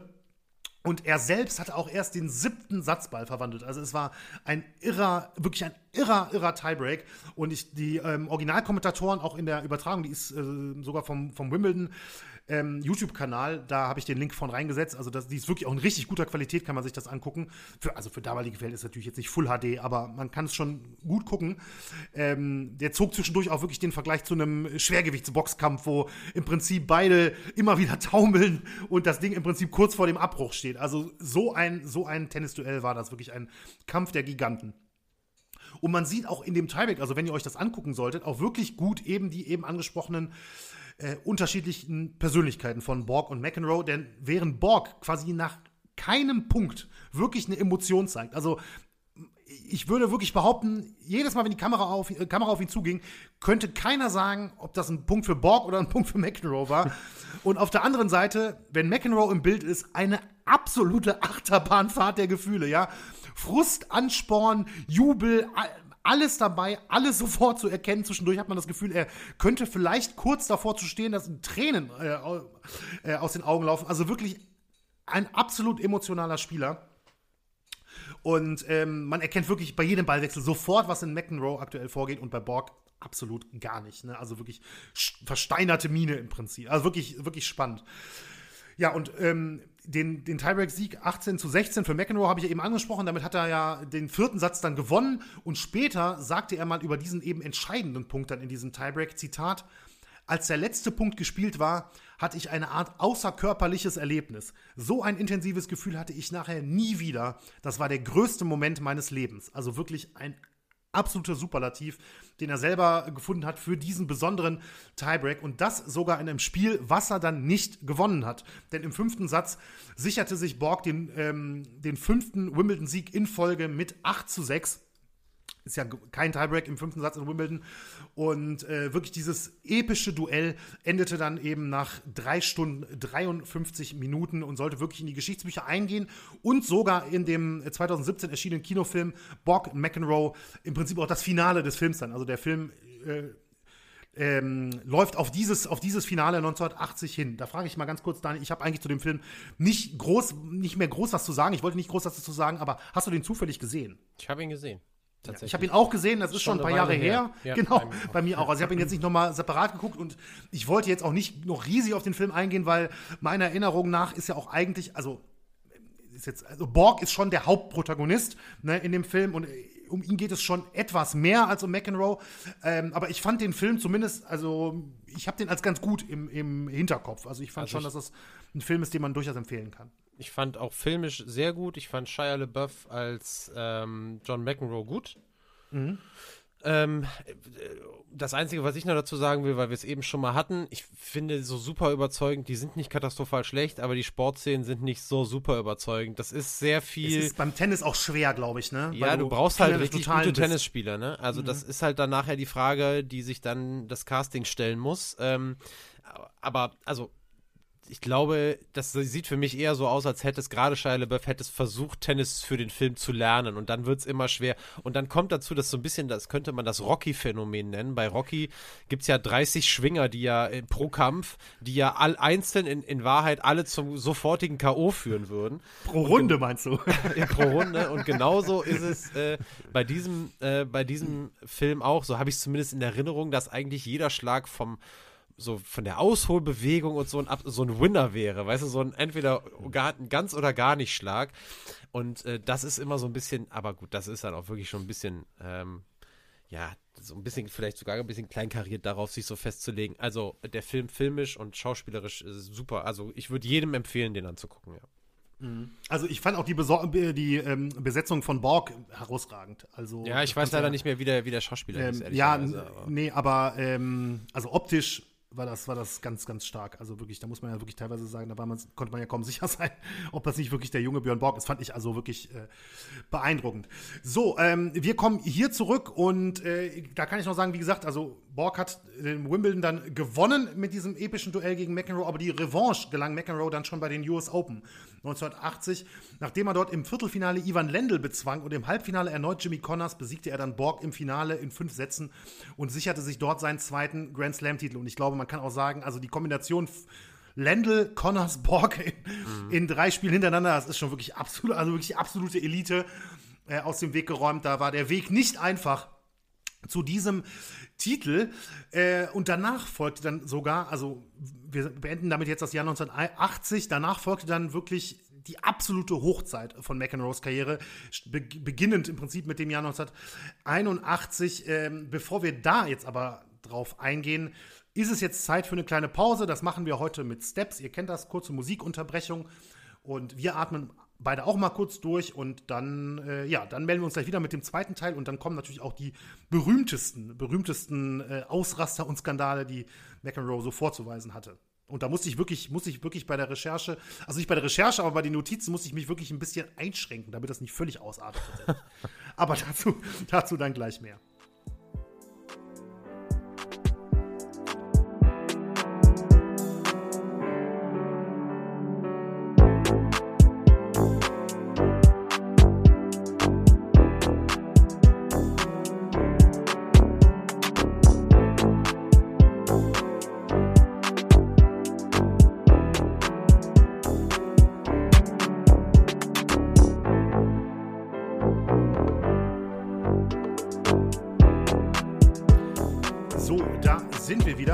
Ja gerade schon angekündigt, dass wir jetzt wirklich in die absolute Hochzeit von McEnroes Karriere kommen. Ähm, und die beginnt jetzt 1981, wo er das Viertelfinale der French Open zunächst erreicht und danach erstmals Wimbledon gewinnt. Und auch noch im Finale gegen Björn Borg. Also die Revanche nach diesem epischen Duell. 1980 ähm, gelang, diesmal sogar in vier Sätzen, also etwas deutlicher dann für McEnroe in dem Fall. Und er setzte dann noch den dritten US Open-Sieg in Folge drauf. Und in Grand Slam-Turnieren war seine Siegstatistik in diesem Jahr 1981 extrem beeindruckend, nämlich mit 18 zu 1. Und er beendete das Jahr auch als die Nummer 1 der Welt. Also er war zwar schon 1980 mal zwischenzeitlich die Nummer 1 der Welt, aber wirklich in der Jahresendrangliste ähm, gelang ihm das dann hier 1981. Aber 81 war auch das Jahr, in dem McEnroe seinen ja wohl berühmtesten Ausraster hatte, nämlich in Wimbledon. Und zwar schon im Erstrundenmatch im Wimbledon 1981. Da spielte McEnroe gegen seinen Landsmann Tom Gullick Gullickson und es war der 22. Juni 1981. McEnroe hat Aufschlag und serviert den Ball durch die Mitte. Gullickson kommt nicht dran, also eigentlich würde man denken, Ass und klarer Punkt für McEnroe. Aber sein Aufschlag wird ausgegeben, obwohl zumindest klar zu erkennen ist, dass an dem Punkt, wo der Ball aufschlug, Kreide aufwirbelte oder auffliegt. Äh, mhm. Ich habe euch auch diesen, äh, diesen Ausraster, wo allerdings auch die Spielszene davor zu sehen ist, in die Shownotes gepackt. Da kann jeder mal selber drauf schauen. Also ich würde persönlich sagen, es ist natürlich jetzt weit entfernt vom Hawkeye und es ist auch nicht wirklich Full HD, aber ich tendiere schon sehr stark dazu, dass dieser Ball, vor allem in der Wiederholung in dem äh, Video sieht man das ganz gut, definitiv äh, die Linie berührt hatte und ich glaube auch nicht allzu knapp. Und man kennt das auch auf Rasen, gerade aus Wimbledon, gerade wenn Kreide eben noch aufwirbelt, eigentlich ein klares Zeichen, dass der Ball eben die Linie mhm. noch berührt hat. Stuhlschiedsrichter Edward James folgt aber dem Urteil des Linienrichter, Linienrichters und gibt den Ball aus. Grundsätzlich könnte der Stuhlschiedsrichter ja overrulen oder überstimmen. Macht das aber in dem Fall nicht und McEnroe fängt daraufhin das Diskutieren an. Anfangs eigentlich noch relativ gefasst. Eigentlich ist er sogar eher ein bisschen geschockt, glaube ich, über die Entscheidung. Aber man merkt schnell, der innere Vulkan brodelt. Und ähm, ja, nach wenigen Sekunden in, in der Diskussion ruft er dann die Worte, die wirklich zu seinem bekanntesten Zitat überhaupt werden sollen. Erst ist es so ein leiseres, ist jetzt vielleicht ein bisschen, aber noch im relativ normalen Ton noch, You can't be serious, man und dann kommt dieses sehr laute You cannot be serious. Also zu Deutsch, das kann nicht ihr Ernst sein. Und äh, also dieser Satz hat ihn ja wirklich weltberühmt gemacht, mhm. über Jahre hinweg noch, ähm, später auch noch sogar in Werbespots auch äh, Thema gewesen oder genutzt worden dafür auch oder auch gerne mal irgendwie, wenn er mal imitiert wurde in der Persiflage oder bei Showmatches etc.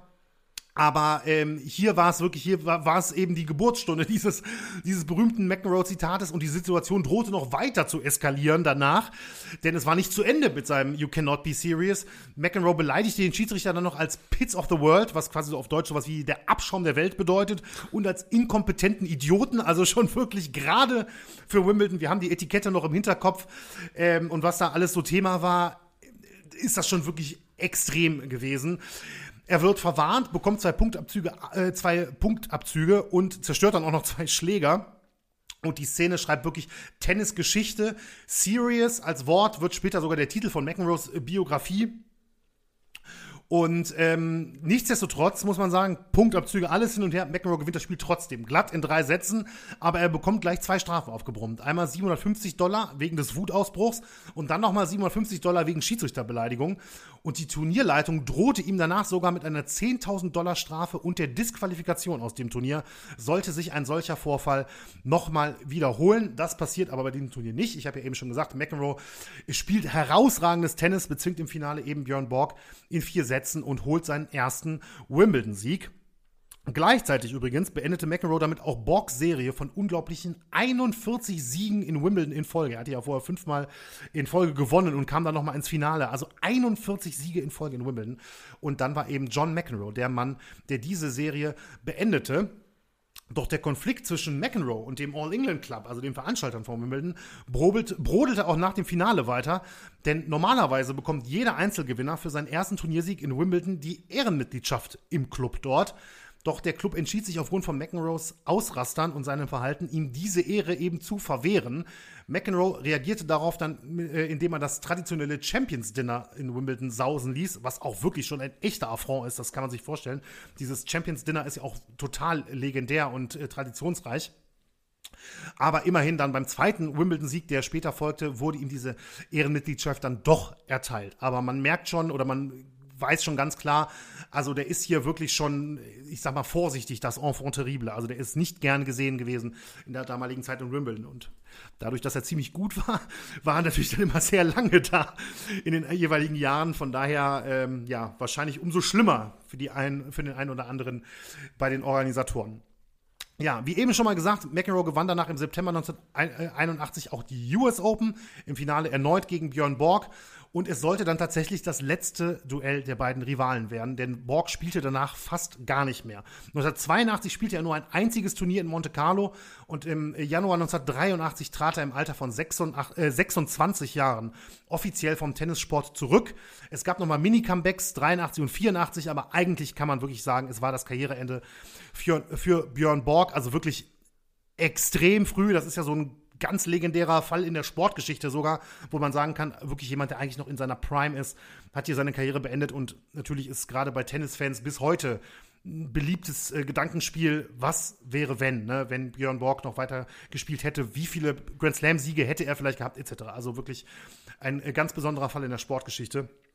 Aber das Karriereende von Borg war auch für McEnroe ein Schlag, weil er eben mit Borg nicht nur seinen größten Rivalen verlor, sondern weil er ihn auch wirklich sehr respektierte und ich glaube auch sehr mochte.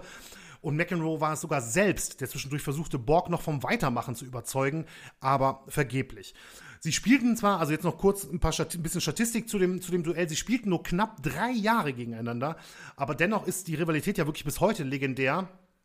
Und sie ist auch völlig ausgeglichen, denn von 14 Partien Borg gegen McEnroe gewann jeder der beiden siebenmal. McEnroe äh, darf aber für sich das klare Plus in Grand Slam-Duellen verbuchen. Da gewann er nämlich drei von vier Spielen gegen, äh, gegen Björn Borg. Und 1983 nach dem Rücktritt sagte McEnroe einmal, Zitat, wenn du deinen größten Gegner verlierst, verlierst du auch einen Teil deiner selbst. Also da sieht man wirklich, dass ihm das auch wirklich nahe gegangen ist, dass Borg eben nicht mehr auf der Tour war. Ja, ohne Borg auf der Tour verlor McEnroe, zwar äh, verlor McEnroe zunächst auch tatsächlich etwas den Antrieb. 1982 erreichte er zwar erneut das Wimbledon-Finale, dann schon ohne Borg, unterlag aber diesmal seinem zweiten großen Rivalen Jimmy Connors und bei den US Open 82 verlor McEnroe im Halbfinale gegen Ivan Lendl. Erstmals seit 1978 blieb er damit in diesem Jahr ohne Grand Slam-Sieg gewann aber ausreichend andere wichtige Turniere, um Platz 1 in der Weltrangliste am Jahresende zu behaupten. 1983 lief dann wieder etwas besser. McEnroe spielte erstmals die Australian Open und erreichte das Halbfinale. Im Sommer gewann er zudem zum zweiten Mal Wimbledon gegen den Überraschungsspieler Chris Lewis aus Neuseeland, den vor dem Turnier wirklich überhaupt keinen auf dem Schirm hatte. Und später im Jahr folgte dann noch der Doppelsieg beim Masters und bei den WCT Finals. Aber auch die Liste seiner Skandale auf dem Tennisplatz wurde 1983 größer. Im Mai 1983 beschimpfte McEnroe bei einem Turnier in Forest Hills in einem Wutausbruch seinen Gegner Thomas Smith aus Tschechien als, Zitat, kommunistischen Bastard. Das gab brachte ihm eine 1000-Dollar-Strafe ein. Und man muss auch wirklich sagen, also es sind zwar vor allem diese Ausraster gegen die Offiziellen, aber McEnroe hat auch wirklich in Richtung der Gegner und auch in Richtung der Zuschauer wirklich so einige absolute harte Fehltritte äh, wirklich gehabt. Ähm, im, bei den French Open im gleichen Jahr, im Juni, musste McEnroe dann sogar 3500 Dollar Strafe zahlen, weil er sich auf dem Platz mit einem Fotografen anlegte und diesen beleidigte. Und in Wimbledon folgte eine weitere Geldstrafe, eben weil er dann Zuschauer im Publikum beleidigte. Doch sportlich ging es sogar noch weiter bergauf für ihn, denn 1984 folgte das beste Jahr in McEnroes Tenniskarriere und das muss ich wirklich ehrlich sagen, im Vorfeld hatte ich das so krass nicht auf dem Schirm. Man könnte sogar argumentieren, dass es vielleicht das beste Jahr eines Tennisspielers in der Geschichte des Sports ist. Tatsächlich 1984 John McEnroe. Denn McEnroe erreicht das äh, French Open Finale und gewann danach sowohl Wimbledon als auch die US Open. Und vor allem der Wimbledon-Sieg ging wirklich in die Geschichte ein, denn er fertigte Jimmy Connors in drei Sätzen mit 6-1, 6-1 und 6-2 ab. Ein irres Ergebnis für ein, für ein Grand Slam-Finale. Wirklich eine extrem dominante Vorstellung. In dem ganzen Turnier verlor McEnroe nur einen einzigen Satz und das im Tiebreak in der ersten Runde. Ansonsten hat er alle weiteren Spiele in drei Sätzen gewonnen. In den drei Grand Slam-Turnieren, an denen er teilnahm, stand seine Siegstatistik am Ende des Jahres bei 20 zu 1. Danach gewann er noch das Masters und die äh, WCT Finals. Und insgesamt stellte er für das Jahr wirklich mehrere Rekorde auf. Bis heute hält er mit ähm, 62 zu 7 und einer Siegquote von 89,9, den Rekord für die höchste Siegquote von Sätzen in Grand Slam Turnieren in einem Jahr. Also, wenn man die drei Turniere nimmt und guckt, wie viele Sätze hat er gewonnen und wie viele Sätze hat er verloren, liegt die Statistik bei 62 zu 7 und eine Siegquote von 89,9. Das ist ein Rekord, der bis heute Bestand hat.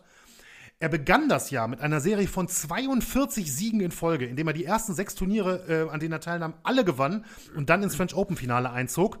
Und noch beeindruckender ist die Tatsache, dass John McEnroe bis heute in diesem Jahr den Rekord für die höchste Siegesrate in einer äh, Siegesquote in einer Saison hält. Denn er gewann 1984 insgesamt 82 Spiele und verlor nur drei. Das entspricht einer Gewinnrate von knapp 96,5 Prozent. Und das ist eine höhere Siegrate als alle anderen jemals erreicht haben. Also weder Borg noch Connors noch später Federer, Nadal, Djokovic. Keiner hat in einem einzigen Tennisjahr, in einer einzigen Tennissaison eine so hohe Siegquote wie John McEnroe 1984. Das wusste ich überhaupt nicht, muss ich ehrlich sagen. Und es ist extrem beeindruckend. Also 82 zu 3 ist irre, wirklich. Er war 1984 wirklich fast unschlagbar. Du möchtest vielleicht was sagen, Daniel? Ja, Hat ich habe parallel mal geguckt, weil du hast, äh, als du gesprochen hast vom größten oder besten Tennis oder ja, dass ein Tennisspieler jemals hatte, wollte ich natürlich sofort Einspruch rufen. Mhm. Ähm, ich sage nicht, äh, dass das so ist. Ich sage nein, nein, nur, nein, er hat ein paar Argumente. Gut. Äh, voll. Also nach den Zahlen, die du da genannt hast, äh, wirst du wahrscheinlich sogar recht behalten. Das Einzige, was mir natürlich nur sofort in den Kopf kam, ist der Golden Slam von Steffi Graf.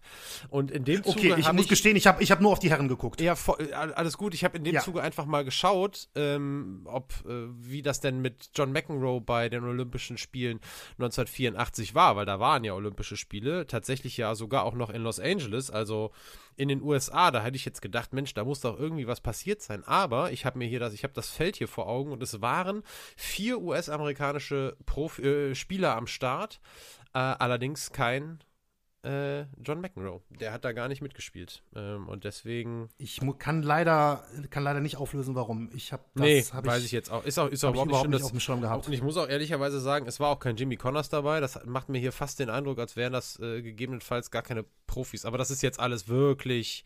Ähm, so in die Tüte gesprochen, das äh, kann ich nicht sagen. Nee, das müssen auch Profis gewesen sein. Auf jeden Fall Sieger damals Stefan Edberg, den kennt man natürlich, den kennen alle, aber ansonsten muss ich sagen, dass das ganze Feld, was äh, hier so, was ich hier so lese, extrem unbekannt ist.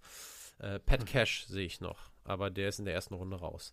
Gut, wie auch immer, ähm, das war nur ein kurzer Einwurf, aber du hast äh, mit Sicherheit recht, das wird sehr schwer zu toppen sein dieses Jahr. Also, also im Herrentennis auf jeden Fall. Es, genau, es gab ja noch, also Federer, ich glaube 2006 oder Djokovic 2015, es gab irre Dinger, es gab ja dann auch noch welche mit, mit ähm, äh, drei Grand Slam-Siegen oder sowas, keine Ahnung, aber wenn man alles zusammennimmt, gerade auch mit dieser Siegquote etc. und den ganzen Turnieren, die drumherum ja, noch ja. dazugekommen sind und so, ich will gar nicht sagen, dass das so ist. Ich will nur sagen, er hat auf jeden Fall Argumente, dass man in, in so einer Diskussion ähm, nicht vergessen sollte, mhm. mit, diesem, mit diesem Jahr 1984. Aber, und das muss man auch dazu sagen, trotz dieser ganzen unglaublichen Erfolge pflegte McEnroe auch in diesem Jahr seinen besonderen Ruf des Cholerikers auf dem Platz, der ja quasi eigentlich immer eine tickende Zeitbombe war. Denn bei einem Turnier äh, in Stockholm im November 1984 gab es einen weiteren seiner wirklich legendären Ausraster. Im Halbfinale spielte er gegen Anders Jared. Der ist jetzt nicht besonders wichtig, der ist auch wahrscheinlich nicht besonders bekannt. Äh, und McEnroe war entsprechend auch der haushohe Favorit. Und er war zu dem Zeitpunkt erneut auf einer 17 Siege in Folgeserie aber er war auch immer noch der gewohnte Heißsporn. Und ähm, Jarid spielte wirklich sein bestes Tennis. Der ging früh in Führung und ein frustrierter McEnroe wurde noch im ersten Satz verwarnt, weil er vor Wut einen Ball ins Publikum schlug. Der erste Satz ging dann auch mit 6 zu 1 an Jarid und im zweiten Satz führte McEnroe mit 4 zu 2, als es dann richtig hitzig wurde. Ein Aufschlag McEnroes wurde ausgegeben und danach geht McEnroe auf Stuhl, äh, Stuhlschiedsrichter Live Ake Nilsson zu und fragt, der fragt ihn so ein bisschen ironisch natürlich, ob es bislang keine Fehler im Spiel gegeben hat, äh, der Linienrichter im Spiel gegeben hatte, weil der Schiedsrichter bisher noch kein einziges Mal irgendwie overruled hat oder überstimmt hat. Und Nilsson ignorierte dann McEnroes Frage und sagt nur, Second Serve, please, also zweiter Aufschlag bitte. Und McEnroe rastet daraufhin wirklich total aus und sagt, Answer my question, the question jerk. Ja, also beantworte die Frage, du Idiot. Und zwar auch wirklich in einem Ton, auch das kann man sich äh, bei YouTube durchaus mal angucken. Äh, schon wirklich, wo man echt so denkt, so alter Schwede. Ne? Also selbst wenn man weiß, was McEnroe für ein Typ ist, der hat halt auch immer dann eine Tonlage teilweise drauf mhm. gehabt. Ähm, da würde man ja schon gleich in die Defensive gehen. McEnroe bekommt einen Punktabzug, verliert sein Aufschlagspiel und danach geht er dann zu seinem Stuhl und prügelt mit seinem Schläger wirklich eigentlich auf alles ein, was nicht nied- und nagelfest ist. Getränke, Dosen und Flaschen fliegen durch die Gegend und Jared bekommt dann sogar ein Aufschlagspiel zugesprochen. Er steht plötzlich 4-4 McEnroe fragt daraufhin die Turnieroffiziellen schon fast mit zahmen Worten, Zitat, würden Sie bitte diese Person aus diesem Stuhl entfernen, also den Schiedsrichtertausch. Aber natürlich kam es dazu nicht. Und trotz dieses Ausbruchs fängt sich McEnroe dann wieder und dreht das Spiel noch. Er gewinnt den zweiten Satz im Tiebreak und dann in den entscheidenden dritten mit 6 zu 2. Später gewinnt er auch das Finale, aber für diesen Ausraster im Halbfinale gibt es trotzdem eine wirklich dicke Strafe. Also die, ich glaube, die 7500 Dollar Geldstrafe, die kann er sicher noch konnte er sicher noch verschmerzen. Aber da in dem Jahr die erlaubte Gesamtsumme an Geldstrafen, die beträgt 7500, bereits überschritten hatte, wurde er sogar noch für drei Wochen von der Tour suspendiert. Also in diesem oh. Jahr, wo er diese unglaublichen Erfolge hatte, fiel er am Ende noch für drei äh, Wochen aus und da verpasste er unter anderem das wirklich äh, damals sehr wichtige Indoor-Turnier in Wembley. Also ähm, das war nicht so, als dass ihm das jetzt gar nichts ausmachen würde. Und übrigens, ich habe es gerade gesagt, es gab diese Regel, dass man eine Gesamtstrafe, an, äh, Gesamtsumme an Geldstrafen bis zu 7.500 in einer Saison sammeln durfte diese Regel wurde extra für McEnroe eingeführt oder extra wegen ihm eingeführt, kurz zuvor noch. Und ähm, ja, entsprechend war dann er dann auch derjenige, der direkt gesperrt wurde. Zu dem Punkt übrigens noch, wir gehen gleich weiter, wir machen jetzt einen größeren Zeitsprung, denn 25 Jahre später wurde tatsächlich der damalige Stuhlschiedsrichter nochmal auf den Vorfall angesprochen von, von Journalisten in einem Interview in Schweden und Nilsson sagte, Zitat, er, er, also McEnroe, wollte eine Antwort auf seine Frage, aber ich hatte keine Antwort darauf. Hätte ich gewusst, was ich antworten soll, hätte ich es wohl gemacht, aber das weiß ich bis heute nicht. Daher sagte ich nur Second Serve, please. Und McEnroe selbst nannte den Vorfall später mal, Zitat, seinen peinlichsten Moment tatsächlich. Aber auf die Frage, ob er sich noch an den Schiedsrichter selbst erinnerte, sagte er, und auch immer noch ganz der Bad Boy, dann auch viele Jahre später, Zitat, ich kann mich an keinen einzigen Stuhlschiedsrichter noch genau erinnern, alle waren gleich schlecht. ja, großartig, wirklich. Ah, herrlich. Ja, nach diesem herausragenden Jahr 1984 ging es dann, und das ist sicherlich für viele auch damals überraschend gekommen, sportlich Stück für Stück bergab für McEnroe. Er sollte tatsächlich nie wieder ein Grand Slam-Turnier im Einzel gewinnen. Nach diesem unglaublichen Jahr.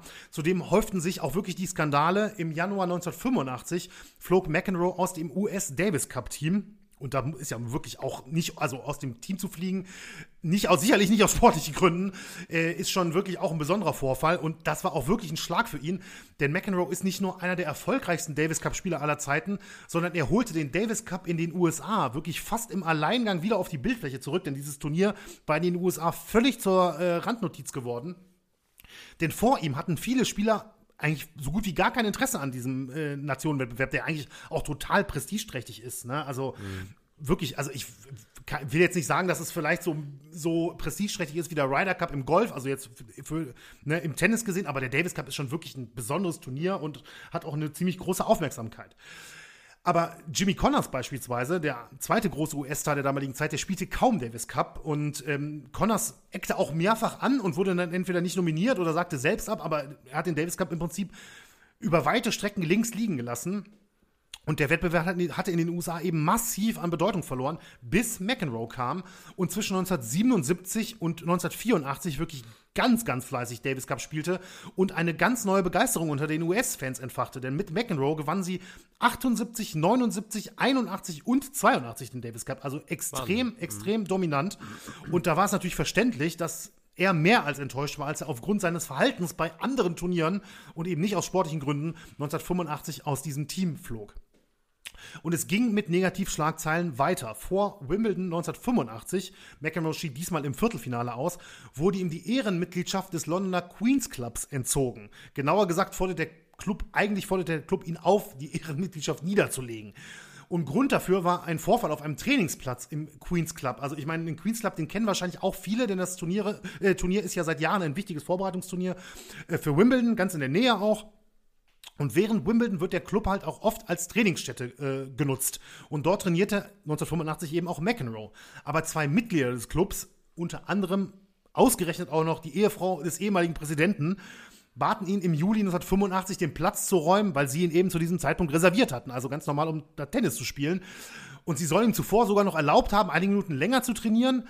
Aber dann wollte McEnroe wohl doch nicht so schnell gehen und die Frau soll dann gefragt haben, ob er denn keine Manieren habe und daraufhin soll McEnroe völlig ausgerastet, ausgerastet sein.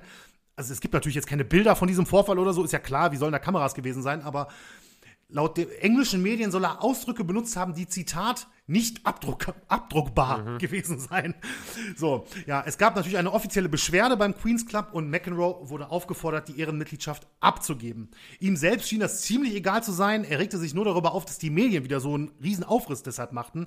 McEnroe sagte, Zitat, ich glaube nicht, dass die Menschen hier in den USA überhaupt wissen, was die Queens Club Mitgliedschaft ist und es ihnen auch egal ist. Es regt mich auf, dass ich jetzt darüber ausgefragt werde. Es ist nur eine weitere Story für sie. Und mit sie meint er halt die Reporter. Ja, weitere Skandale folgten. Immer öfter leistete sich McEnroe inzwischen auch Ausraster und Beleidigung gegen seine Gegenspieler und Zuschauer. Sportlich ging es auch weiter bergab, sodass er sich 1986 eine sechsmonatige Auszeit gönnte. Laut äh, eigenen Aussagen wurde ihm der Druck, immer an der Spitze zu spielen, zu viel. Im August 1986 heiratete McEnroe dann die Schauspielerin Tatum O'Neill, mit der er insgesamt drei Kinder hat. Die Ehe ging allerdings 1994 zu Bruch. Durch die Auszeit äh, 1986 verpasste er die French Open und Wimbledon. Bei den US Open schied er in der ersten Runde aus. Also wirklich das absolute äh, Gegenteil im Prinzip von diesem Rekordjahr 84. Jetzt so, so, ein Jahr, wo wirklich überhaupt nichts mehr funktionierte. Immerhin gelangen ihm äh, noch drei kleinere Turniersiege in dem Jahr, aber bei den Grand Slam Turnieren war er entweder nicht angetreten oder ja, absolut chancenlos. Ähm, dass er noch Turniersiege sammelte, änderte sich dann sogar 1987. Es ging also noch mal einen Schritt weiter runter, denn erstmals in seiner Profikarriere konnte er kein Turnier mehr gewinnen. Für Aufsehen sorgte er aber natürlich trotzdem auf der Tour. Und zwar sogar regelmäßig. McEnroe kassierte immer noch reihenweise Geldstrafen. Einmal, weil er zu einem Doppelspiel bei den US Open mit seinem Partner äh, Peter Fleming zu spät kam. Und zwar so zu spät kam, dass er disqualifiziert wurde. Oder beim World Cup in Düsseldorf sogar ähm, während des Spiels einfach den Platz verließ. Also einfach gegangen. So ein bisschen wie Ronnie O'Sullivan fällt, ja, mir dann, kam mir dann direkt in den Kopf. Ne? Ja, einfach, einfach, ja, jetzt, ich bin jetzt weg. ähm, besonders heftig wurde es dann nochmal bei den US Open 1987, wo McEnroe seine Emotionen wirklich überhaupt nicht im Griff hatte. Und für mehrere Ausraster, Fehlverhalten und Beleidigungen im Laufe des Turniers, in dem er immerhin das Viertelfinale erreichte, wurde er sogar für zwei Monate von der Tour gesperrt und bekam eine Geldstrafe in Höhe von 17.500 Dollar. Und wer so ein bisschen aufgepasst hat, die Zahlen, die Summen, die ich so genannt hatte bisher, die lagen ja teilweise so bei 1000, mhm. 3500, 7000. Also das war schon wirklich heftig. Ne? Also da, da ist einiges, einiges zusammengekommen und eine zwei Monate Sperre ist natürlich auch krass für. Ja, und dann muss diese Summe von 7500 ja zwischenzeitlich auch wieder auf, äh, äh aufgehoben worden sein. Ja, ja. offensichtlich, ja. Ja, in den Folgejahren gab es dann noch einige Achtungserfolge, beispielsweise äh, immerhin Halbfinaleinzüge in Wimbledon 1989 und 1992. aber McEnroe konnte im Einzel eben nie wieder an äh, die Leistung aus der ersten Hälfte der 90er, äh, der 80er Jahre anknüpfen, wo er ja eben mit dominierte oder zeitweise sogar wirklich dominierte. Zudem machten Gerüchte die Runde, dass er Drogen nehme. McEnroe bestritt das zur damaligen Zeit noch, Ende der 80er, Anfang der 90er Jahre, gab aber 2000 in einem Interview zu, damals äh, Kokain genommen zu haben. Einen ganz besonderen Vorfall gab es dann nochmal 1990, wo McEnroe als erster Spieler seit knapp 30 Jahren wegen Fehlverhaltens bei einem Grand Slam Turnier disqualifiziert wurde. Man hat das ja in der gar nicht so, ähm, also in der noch jüngeren Vergangenheit ja sogar mal mitbekommen. Ähm, Novak Djokovic ist sicherlich das bekannteste Beispiel, ne, der ja damals eine Linienrichter abgeschossen hatte. Wann war das? 2021 vielleicht ja, oder so? Also es ist boah, oder letztes Jahr, aber ja, es ist nicht lange. Also her. noch nicht so lange her, ne? Äh, und da disqualifiziert wurde. McEnroe gelang, gelang, in Anführungszeichen, das auch 1990 bei den Australian Open und da spielte er im Achtelfinale gegen den Schweden, gegen den Schweden Michael Pernfors. McEnroe gewann den ersten Satz, Pernfors den zweiten und im dritten Satz war es dann eine Entscheidung, Entscheidung einer Linienrichterin, die McEnroe anzweifelte und die im Prinzip so, ja, den, ganze, den ganzen Stein ins Rollen brachte. Er stellte sich dann für einige Sekunden direkt vor die Frau wirklich, also das sah schon sehr komisch aus, was als Einschüchterung gewertet wurde, nachvollziehbar, und ihm die erste Verwarnung wegen unsportlichen Verhaltens einbrachte. Dennoch gewann McEnroe den dritten Satz. Im vierten Satz verzog er dann aber eine Vor äh, Vorhand und war vor Wut sein Schläger. Stuhlschiedsrichter Gary Armstrong verwarnte McEnroe daraufhin zum zweiten Mal, weil der Schläger durch die Aktion nicht mehr zu gebrauchen war. Es gab einen Punktabzug, der sogar zu einem 4-2 für Pernfors im äh, vierten Satz führte.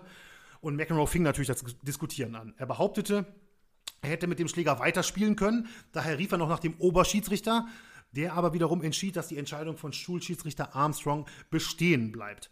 Armstrong forderte die Spieler daraufhin auf, weiterzuspielen und als McEnroe Richtung Grundlinie ging, feuerte er einen Fluch nach dem anderen los, beleidigte Armstrong dermaßen, dass in den heutigen Aufnahmen, die man bei YouTube sehen kann, auch offiziell von den Australian Open hochgeladen, sogar seine Aussagen gepiept wurden. Also man hört gar nicht, was er gesagt mhm. hat. Ja, also es muss schon wirklich hart gewesen sein. Und was McEnroe eben nicht auf dem Schirm hatte, erst am Anfang des Jahres äh, 1990 hat es eine Regeländerung gegeben, die zur Disqualifikation eines Spielers nach drei Verwarnungen führt. Vorher waren nämlich vier Verwarnungen nötig, dass man wirklich disqualifiziert wird und da McEnroe mit seiner Schimpftirade den Verwarnungs-Hattrick dann geschafft hatte, verkündete der Schiedsrichter die Disqualifikation und sagte einfach nur Game, Set and Match per Force. Und McEnroe steht wirklich, McEnroe steht wirklich völlig ungläubig an der Grundlinie kann gar nicht wirklich verstehen, was in dem Moment passiert ist, packt danach seine Tasche und wird unter vielen, ja, ich sag mal, nicht besonders freundlichen Rufen des Publikums dann quasi verabschiedet und geht. Und später sagte er dann bei der Pressekonferenz tatsächlich, dass er davon ausgegangen sei, noch eine Verwarnung gut zu haben, bevor es eben zur Disqualifikation kommen kann. Aber er hatte von dieser Regeländerung nichts mitbekommen. Ja, und damit ähm, hatte er dann wirklich dieses seltene Kunststück geschafft, bei einem Grand Slam Turnier wirklich während des Spiels disqualifiziert zu werden. So, was sportlich bislang etwas zu kurz kam, ich hatte es am Anfang oder relativ am Anfang ja mal kurz angesprochen, sind eben McEnroes Leistungen im mhm. Doppel. Die habe ich jetzt nochmal notiert. Ähm, denn man muss wirklich sagen, McEnroe ist nicht, war nicht einfach nur ein oder nicht einfach nur ein herausragender Einzelspieler, sondern der, der hin und wieder eben im Doppel Erfolge feierte, sondern er war einer der besten Doppelspieler der Tennisgeschichte. Das kann man nicht anders sagen, ja. Er führte zeitweise sogar die Doppel-Weltrangliste an und teilweise übrigens sogar parallel. Ja, er war teilweise die Nummer eins im Doppel und im Einzel parallel. Das ist auch ein Kunststück, glaube ich. Also kann ich jetzt aus dem Kopf weg nicht sagen, aber das dürfte eine ziemliche Seltenheit sein und er gewann insgesamt neun Grand Slam-Titel im Doppel, seinen letzten 1992 gemeinsam mit Michael Stich in Wimbledon, als Stich sogar auch noch das Einzelturnier zusätzlich gewann. Also der hatte. Oh, das hätte ich nicht gewusst. Das ist ja. Das ist ja mindestens nicht. eine 125.000 Euro Frage bei Wer wird Millionär. Das, das, das ist ja krass. Ja. Wahnsinn. Also McEnroe und Stich 1992 Wimbledon im Boah, Doppel gewonnen. Was für ein Duo. Und ähm, ja, bei, bei Doppelspiel hatte er sich grundsätzlich auch besser im Griff, muss man sagen, als bei seinem Auftritt im Einzel.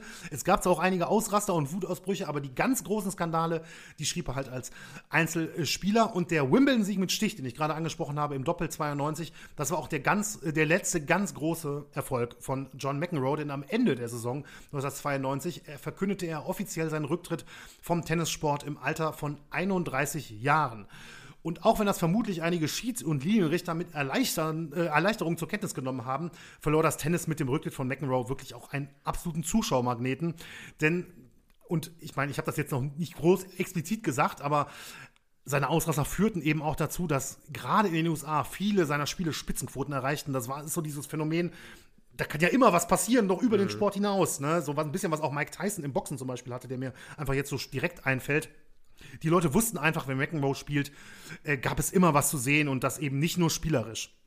Und für ihn selbst war es laut eigenen Aussagen ähm, aber eher ein Kampf gegen Selbstzweifel. Also diese ganzen Ausraster und Wutausbrüche, ne, das ist natürlich nicht so einfach zu erklären, vermute ich mal, aber er hat das, glaube ich, mal, äh, er hat das 1985 mal versucht in einem Spiegel-Interview und da sagte er, Zitat, ich will immer das perfekte Match spielen, aber weil das nicht geht, bin ich wütend auf mich selbst. Also es war wirklich tatsächlich ähm, laut eigener Aussage eben immer dieser, im Prinzip dieser Kampf gegen sich selbst, diesen, der schon fast vom Ehrgeiz zerfressen, äh, ne, vom Ehrgeiz zerfressen wurde, John McEnroe. Und entsprechend, ja, konnte er, äh, konnte er das auch nicht wirklich in sich halten und entsprechend führte das zu wirklich, ja, absolut, muss man ja wirklich auch sagen, ne, legendären Wutausbrüchen. Also das ist ja, das sind ja wirklich auch sehr, sehr bekannte Sachen dabei. You, you Cannot Be Serious, das ist ja also das kennt, glaube ich, kennt, glaube ich, die meisten oder haben das schon mal irgendwie gehört, also ich was bin, mit Sport zu tun haben. bin kein Fan von T-Shirts mit Aufdrucken, wo Sprüche draufstehen, aber es gibt ein super geiles T-Shirt mit dem Konterfei von George Mac, äh, George McEnroe, John McEnroe, wo dann You Cannot Be Serious draufsteht. Boah, ich war schon, glaube ich, achtmal davor, kurz davor, mir das zu kaufen.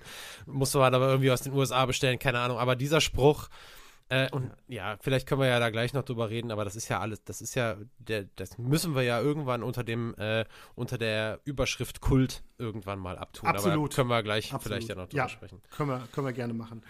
Ja, ähm, also wie gesagt, er wollte immer perfekt sein. Das geht natürlich nicht. Das perfekte Match, die perfekte Karriere kann er nicht hinlegen, kann niemand. Aber dennoch ist seine Tennislaufbahn wirklich eine der besten der Geschichte. Ich habe jetzt noch mal so ein paar Zahlen zusammengetragen äh, hierfür. McEnroe gewann in seiner Karriere als Einzelspieler insgesamt 77 Turniere, darunter sieben Grand Slams, dreimal Wimbledon und viermal die US Open. Dazu kamen 78 Turniersiege im Doppel, darunter die eben erwähnten neun Grand Slam-Titel nochmal. Er gewann mit den USA fünfmal den Davis Cup. McEnroe war insgesamt 170 Wochen lang die Nummer 1 der Weltrangliste im Tennis. Damit belegt er in dieser Statistik Platz 7 der All-Time-Liste. Vor McEnroe liegen nur äh, Novak Djokovic, Roger Federer, Pete Sampras, Ivan Lendl, Jimmy Connors und Rafael Nadal. Und am Ende seiner Karriere hatte McEnroe im Einzel eine Statistik von 883 Siegen bei 198 Niederlagen vorzuweisen, was einer Siegquote von 81,7 Prozent entspricht. Und das ist sogar der sechstbeste Wert der Tennisgeschichte, unter anderem vor Ivan Lendl oder Pete Sampras. Also wirklich äh, ganz große Namen, die er da sogar noch hinter sich lässt. Also McEnroe war ohne Zweifel einer der besten Tennisspieler aller Zeiten. Also das ist jetzt hier keine GOAT-Diskussion, die wir schon öfters mal hatten, aber es ist auf jeden Fall eine All-Time-Great äh, mhm. Diskussion, ne, die, man, die man bei ihm auf jeden Fall führen kann. Also da gehört er absolut zur, zur Elite. So, was jetzt noch bleibt, ist natürlich ein Blick auf die Jahre nach McEnroes aktiver Karriere bis heute. Denn nach seinem Rücktritt verfolgte er zunächst seinen Traum, Musiker zu werden. Und McEnroe erlernte das Gitarre spielen und hatte da nicht einfach nur irgendeinen Musiklehrer, sondern er erlernte das Gitarre spielen bei seinen Freunden Eddie Van Halen und Eric Clapton. Also da kann man auch, kann man auch schlechtere Lehrer haben, denke ich. Und er Prominenz gründete 19... hat ihre Vorteile. Ja. Genau, genau. Und er gründete 1994 die Johnny Smith Band, bei der McEnroe selbst Sänger und Gitarrist war. Und diese Band hatte auch tatsächlich einige Auftritte in den nächsten zwei Jahren.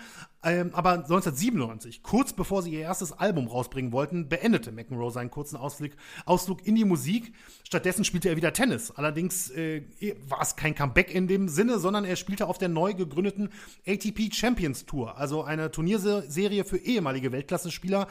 Ich denke mal ganz gut vergleichbar mit der PGA Tour Champions Serie ja. im Golf. Ne? Also, Stimmt. Ja. Das ist, ähm, das ist dann Ende der 90er auch im Tennis eingeführt worden.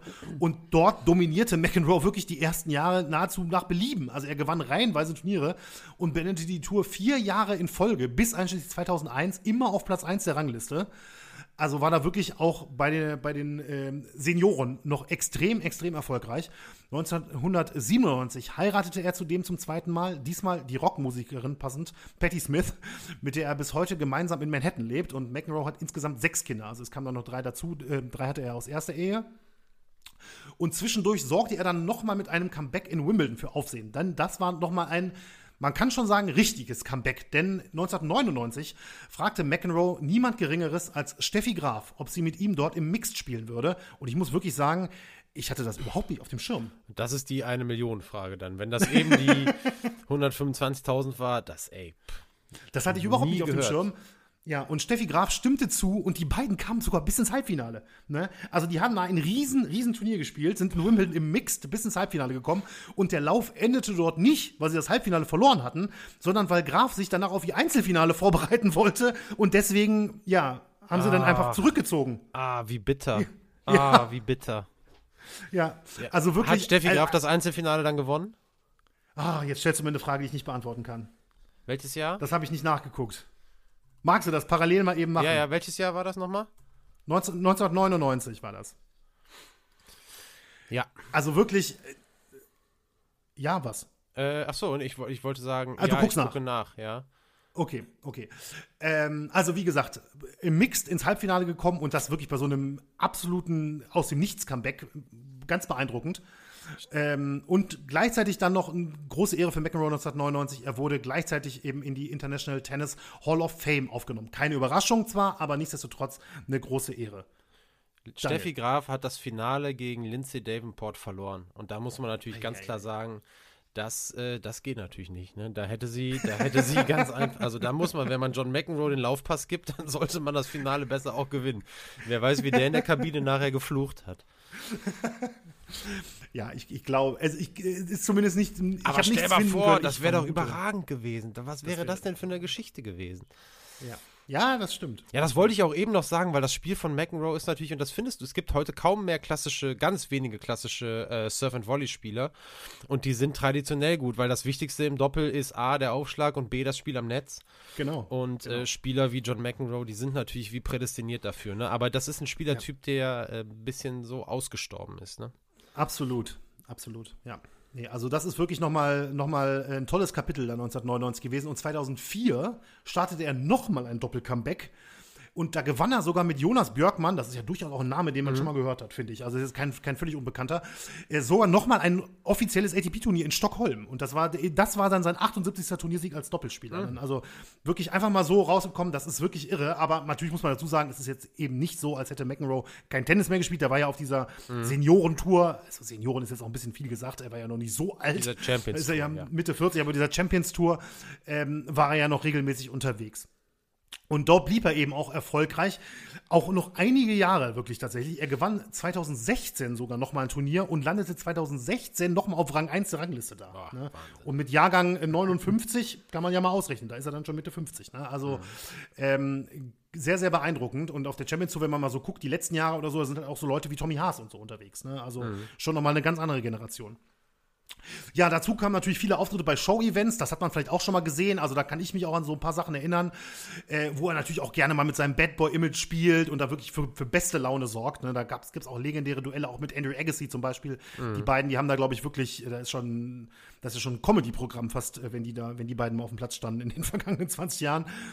Ähm, und besonders erwähnenswert sind auch, dass McEnroe eben, also der war, ist wirklich ein, ein Superstar gewesen in den USA. Ähm, er hat auch einige Auftritte im Film- und Werbebusiness eben gehabt. Ne? McEnroe war sowohl während als auch nach seiner Karriere wirklich ein beliebtes Testimonial.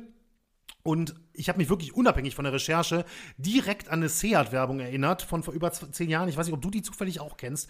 das ist so eine Werbung, wo McEnroe ein äh, Knöllchen bekommt, weil er beim Parken eben mit seinem Rad, mit seinem Seat natürlich, so mit dem Rad so ein Stück über der markierten Linie steht und dann steht dann halt so ein Polizist und McEnroe kommt da gerade so mit Tennisklamotten und einem Bekannten da vorbei und, ne, und dann argumentiert er natürlich inklusive logischerweise, you cannot be serious und it's on the line und so. Also es, Ja, äh, ich glaube, jetzt klingelt es auch bei mir. Ich glaube, die habe ich auch schon gesehen. das hast du bestimmt mal gesehen, ja, ja. Ich habe noch so eine andere ähm, äh, Werbung gesehen für so einen ähm, für so einen Lebensmittelladen mit Björn Borg zusammen, nochmal, ne, viele, viele Jahre später in den 2000ern irgendwann, wo beide so, so ein, ja, so ein, sich so ein Duell liefern, wer als erster äh, den Einkauf hat und an der Kasse ist und so. Auch das ist wirklich super lustig. Also muss man wirklich sagen, McEnroe, der hat auch Ausstrahlung gehabt natürlich und Charisma und so, der, der ist schon, das ist schon echt gut gewesen.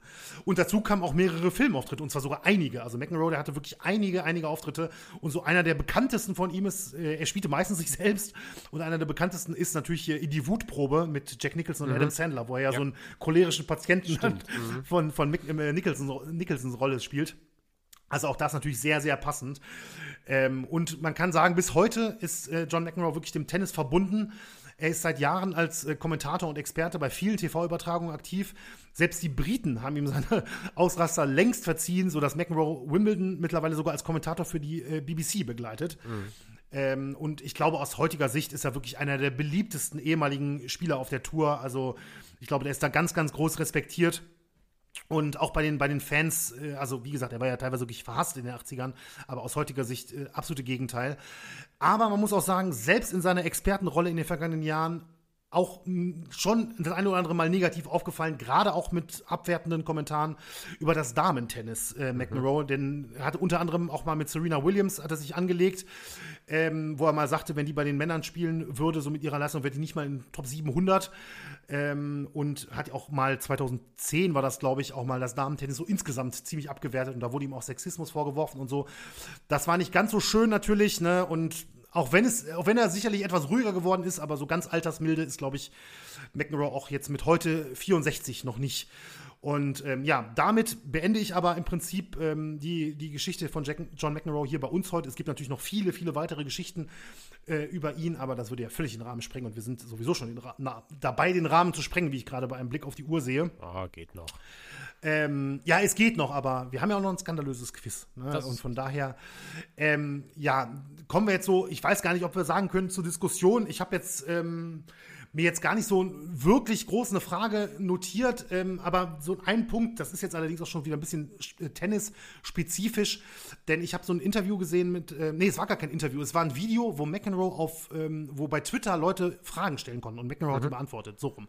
Und da ging eben auch die Frage drauf ein, so, ne, ja, warum es denn heute so ein bisschen im Tennis so ein bisschen ist, als wenn da so die meisten so eher brave Jungs wären und wenige Bad Boys gibt, was natürlich fairerweise, muss man auch sagen, so in vielen Sportarten Phänomen ist. Das hatten wir ja auch schon öfters mal als Thema.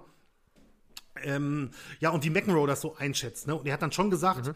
Nick Kyrgios ist ja auch so ein Typ, ne? der ist ja auch ganz bekannt dafür der heutzutage fällt einem noch. sofort auch ein. Ja, wenn der du fällt, nach einem genau, heutigen Bad Boy fragen würdest, gibt es keine andere Antwort. Also Denk nicht keine, auch. stimmt nicht, aber. Nein, ähm, aber er ist schon einer, der so, der sofort äh, einem in den Kopf kommt. Ne, und McEnroe sagte da eben auch so, ja, die meisten benehmen sich grundsätzlich halt sehr gut. Und er lobt das eigentlich auch. Er sagt aber auch, dass zumindest so ein bisschen mehr Emotion auf jeden Fall nicht schaden könnte. Und da würde ich mal ja dich fragen, wie siehst du das denn so? Weil ich weiß, du bist jetzt natürlich auch jetzt so, ich schätze mal ähnlich wie ich, kein super Tennis-Fan, aber du guckst schon gerne mal Tennis. Ja, und ähm, wie schätzt du das ein? Ist so ein bisschen, ja, fehlen dir so ein bisschen die Emotionen, wenn, wenn du so dabei bist? Weil ich glaube, so Leute, die so wirklich die, also Spieler oder Spielerinnen, die die Leute so richtig packen, auch mit ihrem Verhalten und so weiter, ähm, ich glaube, Tennisfans mögen mir jetzt hier direkt äh, eine Mail an den Kopf werfen, aber ich glaube, die sind jetzt gerade nicht rar gesät zumindest. Mhm. Äh, nee, nicht, nicht. Ja, die äh, sind rar gesät. Ja, ja. Die sind rar gesät, genau. Äh, ja, also, ich ähm, würde sagen, beim Tennis haben wir, du hast es auch schon so angedeutet, ein Phänomen, das wir bei anderen Sportarten auch haben. Und dann muss man sich ja fragen, wo ist hier die Gemeinsamkeit? Ne? Und mhm. ich glaube, dass äh, das Stichwort, ich sag's jetzt mal, das fasst nicht hundertprozentig vielleicht zusammen, aber ich sag mal die Professionalisierung des Sports. Und äh, da rede ich mal davon, dass wir über eine Ausbildung sprechen und wir reden ähm, also das ist, sagen wir mal, im Tennis, was weiß ich, so eine Internatsausbildung, die ist ja, was den Werdegang angeht, irgendwie vielleicht sogar vergleichbar mit dem Fußball. Da reden wir ja auch darüber, ja. Also gerade mhm. in Deutschland stellen wir ja auch so. die, mhm. stellen wir auch die Mentalitätsfrage und wo sind die Straßenfußballer und das äh, John McEnroe ist ja im Prinzip der, das Pendant, das Tennis-Pendant zum Straßenfußballer, ja. ne? Ja. Und ähm, daher kommen diese Fragen, glaube ich. Also das kommt daher auf. Ne? Wir, wir erleben ähm, eine Sportwelt, die komplett das maximale Körperliche rausholen will, was im Übrigen auch einer der Gründe dafür ist, dass du ähm, keine Spieler mehr siehst, die sowohl im Einzel als auch im Doppel äh, überragend auftreten. Die beschränken ja. das auf ganz wenige ähm, Ereignisse, eigentlich fast nur Olympische Spiele, wo du absolute Top, es gibt ein paar Ausnahmen, aber wo du absolute Top-Spieler, Nick Kyrgios zum Beispiel ist ein Beispiel, der ist auch äh, im Doppel sehr aktiv, ne? Ja. Ist aber eins, eins der wirklich wenigen Beispiele, wenn wir, wenn wir auf Federer, Nadal und äh, Djokovic gucken, dann sehen wir keine großartige Doppelkarriere, eben mit Ausnahme auch von Olympischen Spielen. Äh, zum Beispiel bei Federer mit Stan Wawrinka ist, ist eine dieser Ausnahmen. Mhm. Äh, aber um darauf zurückzukommen, auch diese Emotionalität, die geht natürlich auch ein bisschen dadurch verloren, wenn ich zum Beispiel psychologische Betreuung habe und ein großes Ziel ist oder vielleicht eine so, so, so eine Maxime, die herausgegeben wird, der Erfolg stellt sich dann an, wenn du deine Emotionen unter Kontrolle hast. Das ist Teil des Trainings, ja, das ist Trainingsinhalt. Mhm. Ne? Und ähm, da mag aus sportlicher Sicht absolut was dran sein. Das hat eben aber auch eine Kehrseite. Und die Kehrseite ist dann eben häufig die, die fehlende Emotionalität auf den Sportplätzen, egal ob es Tennisplätze sind. Äh, bei, bei Einzelsportarten fällt es halt auf. Natürlich hast du und das wird ja auch niemals kaputt gehen. Natürlich hast du, wenn du grundsätzlich vielleicht auch, man ist ja, hat ja trotzdem eine, eine gewisse Natur, man neigt entweder zu Emotionen oder eben auch nicht. Und du wirst es, äh, es wird niemals nicht so sein, dass äh, Spieler nach einem überragend herausgespielten Punkt, nach einer langen Rallye oder was auch immer mal die Bäckerfaust zeigen, wie es früher war. Ne? Also dann natürlich ja. in dem Fall anderen Namen davor setzen. Also, aber grundsätzlich gehe ich absolut mit. Äh, und ähm, diese, diese Spieler sind sehr, sehr seltene Typen und die werden dann teilweise auch idealisiert, muss man auch sagen. Und die werden vielleicht auch ein bisschen zu krass hervorgehoben, ähm, weil sie eben auf der einen Seite wirklich was Erfrischendes bringen, was man sehr häufig nicht sieht, äh, jetzt immer auch im Tenniszirkus. Ähm, aber gleichzeitig muss man auch immer, vielleicht fehlt mir manchmal dann auch so ein bisschen das hinter die Fassade gucken, äh, lohnt sich das, den Typen jetzt ähm, wirklich so hervorzuheben, ist das im Kern irgendwie ein guter Typ? Und äh, ich verzeihe dem auch Fehltritte oder ist er vielleicht wirklich einfach ein A- Punktloch. So, also, mhm. ne, das ist halt manchmal, da, ne, man wünscht sich Emotionalität, aber man, man muss sie vielleicht auch nicht bei jedem absolut bejubeln, aber grundsätzlich das Phänomen, äh, zu sagen, ich würde viel mehr auch so ein bisschen ah, so ein bisschen Finesse mehr sehen und dass ein, ein, ein, Tennisspiel nicht mehr über in erster Linie rein über die Physis entschieden wird und dass eben die Physis auch der wichtigste Faktor ist und alles, was darüber hinausgeht. Mir fährt zum Beispiel ein Gael Monfils, war so ein Spieler oder ist so ein Spieler, der immer, der hat ein super feines Händchen, der ist dadurch aufgefallen, äh, dass der unglaublich gewitzt Tennis spielt, auch ähm, Justin Brown, der Deutsche, Justin Brown, mhm. ne? Der auch bei ja. Wimbledon ist er ja mal relativ weit geschafft hat. Ich, so Halbfinale sogar oder Viertelfinale. Der hat, glaube ich, Fall. sogar mal Nadal da rausgeschmissen. Ja, genau. Der hat einmal ja, Nadal rausgeschmissen ja. und ist auf jeden Fall auch mal weit gekommen. Das, sind, das war noch so ein ganz klassischer Rasenspieler. Surf and Volley, mhm. hohes Risiko. Äh, und ansonsten auch gerne mal bei fünf Turnieren hintereinander in der ersten Runde raus, aber dann in Halle mhm. und in Wimbledon, dann geht's voll zur Sache.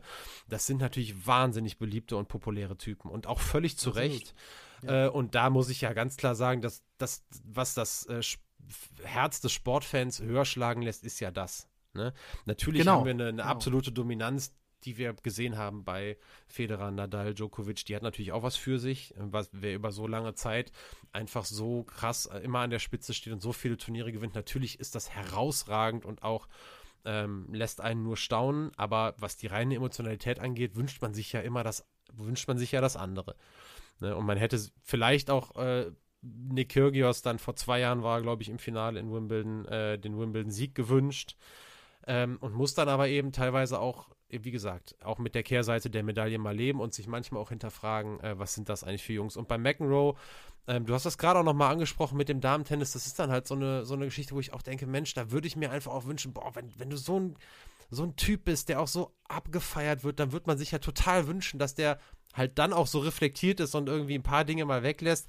Aber vielleicht muss man es manchmal auch einfach so nehmen, wie es ist. Ne? Und dann muss man eben John McEnroe ähm, in seiner Bewertung des Damen-Tennis einfach mal außen vor lassen und dann da andere Leute zu Wort kommen lassen. Also, ne, vielleicht muss man es ja, dann, ja, ja. dann auch einfach so sehen. Grundsätzlich ähm, würde ich sagen, John McEnroe, äh, so, so ein Typ, ist jemand, der dem Sport extrem gut tut. Und das ist das, worauf ich jetzt eben noch hin wollte, dieser Kultfaktor, den man ihm ja zuschreiben kann, ist aber ganz bestimmt auch ähm, was, und das kam ja auch aus dem raus, was du gesagt hast, was seinem Umgang damit nach der aktiven Karriere auch zu verdanken ist. Man hat ihn als Typen kennengelernt, der durchaus humorvoll damit umgegangen ist. Und ähm, ich glaube, er ist heute deutlich beliebter, als das früher war. Ne? Also das, ja, was, das kam ja, ja, bei dir auch raus. Auf jeden Fall. Und äh, der ist, also früher hätte niemand das, äh, in, in, gerade in England, niemand das T-Shirt mit Contafa und You Cannot Be Serious getragen. Das hat sich über die Jahrzehnte eben auch geändert, weil John McEnroe nach seiner Karriere oder nach der Hochzeit eben der Typ war, der er war. Und das ähm, muss man ihm sicherlich auch in irgendeiner Form, oder das ist sicherlich was, was man ihm anrechnen kann. Er war also, sicherlich für viele sogar, sogar so diese Art Sportler, die es ja auch öfters gibt, wo zwar viele gucken, aber dann sogar die meisten in der Hoffnung, dass er verliert. Ne? So, mhm. so, so ja. Kandidaten gibt es ja auch. Ich glaube, John McEnroe war in den 80er Jahren dann durchaus, durchaus ja. Kandidat für so. Er hatte sicher natürlich auch Fans, keine Frage, und viele, die ihn auch toll fanden und sein Spiel auch einfach nur äh, respektiert hatten, aber er hatte natürlich auch einige Fehltritte, die wirklich schon hart waren. Ne? Also es waren ja wirklich schon wirkliche Beleidigungen ähm, und gerade in so einem Sport wie Tennis so komisch das auch klingt, aber es ist halt so ein Sport, wenn, wenn sowas in einer gewissen Sportart viel, viel also im Boxen zum Beispiel, gibt es ja natürlich immer Trash-Talk und keine Ahnung was vor mhm. großen Kämpfen. Das ist ja auch alles ein Verkaufsmittel äh, ja. im Prinzip. Aber im, in, wenn, wenn du in einen Sport kommst, wo Tennis, äh, wie Tennis, wo das total ungewöhnlich ist, sitzt natürlich um die Wirkung umso krasser im Endeffekt. Ne? Mhm. Und da muss man vielleicht auch sagen, wenn man da noch einen Vergleich zur heutigen Zeit sucht, sicherlich ein bisschen auch aus anderen Gründen, aber eine sehr polarisierende Persönlichkeit ist und bleibt ja Novak Djokovic. Also das ist jetzt nicht so, ja. als wäre äh, der Tennissport davon irgendwie jetzt, äh, als gäbe es das gar nicht mehr. Jetzt gerade haben wir ja nein, nein, ganz, ganz frisch auch die Diskussion, ähm, und das ist sicherlich auch was, ob ich jetzt Alexander Zverev so toll finde oder nicht, oder immer so toll finde oder nicht. Aber ich beobachte das jetzt äh, nicht nur mit negativen Gefühlen, wenn es dann auch mal eine Diskussion gibt, dass Zverev über Medvedev sagt, ey, das ist der unfairste Spieler und diese Geschichten irgendwie Toilettenpausen zugunsten oder zu nutzen, um den Gegner zu verunsichern, aus dem Rhythmus zu bringen, irgendwie ansonsten, das wäre auch unsportsmanlike Conduct, das muss man ganz ehrlich sagen, ne? das ist zwar vielleicht ein bisschen schwieriger nachzuweisen, als wenn jemand auf dem Platz rumflucht, aber mhm. es sind sicherlich Dinge, die man mal ansprechen muss und wenn in so, so eine Geschichte da so ein bisschen Bewegung reinkommt, jetzt ist gerade Zverev vielleicht auch nicht unbedingt ein Kind von Traurigkeit. Aber ähm, ich kann da auch durchaus mal sagen, finde ich gar nicht schlecht. Und wenn sich auch mal wieder Spieler ein bisschen trauen, auch mal mal was anzusprechen und äh, ist nicht diese so alles egal und ich gucke nur auf mich und mein Tennis und meine Leistungsentwicklung. Das ist sicherlich was, was jeder Sportart im Prinzip erstmal gut tut. So würde ich sagen. Ja. Und äh, rückblickend, so jetzt vielleicht als letztes Wort von mir dazu, war John McEnroe ganz sicher jemand, der dem Tennissport sehr gut getan hat. Da würde ich auf jeden Fall auch unterschreiben, gar keine Frage. Was mir während der äh, Recherche noch äh, so durch den Kopf ging, ist, also, und ich muss ja eigentlich sagen, ich mag das eigentlich beim Tennis. Also, ich bin schon ein Fan vom Hawkeye, ne? Ich finde das schon mhm. spannend. Ja.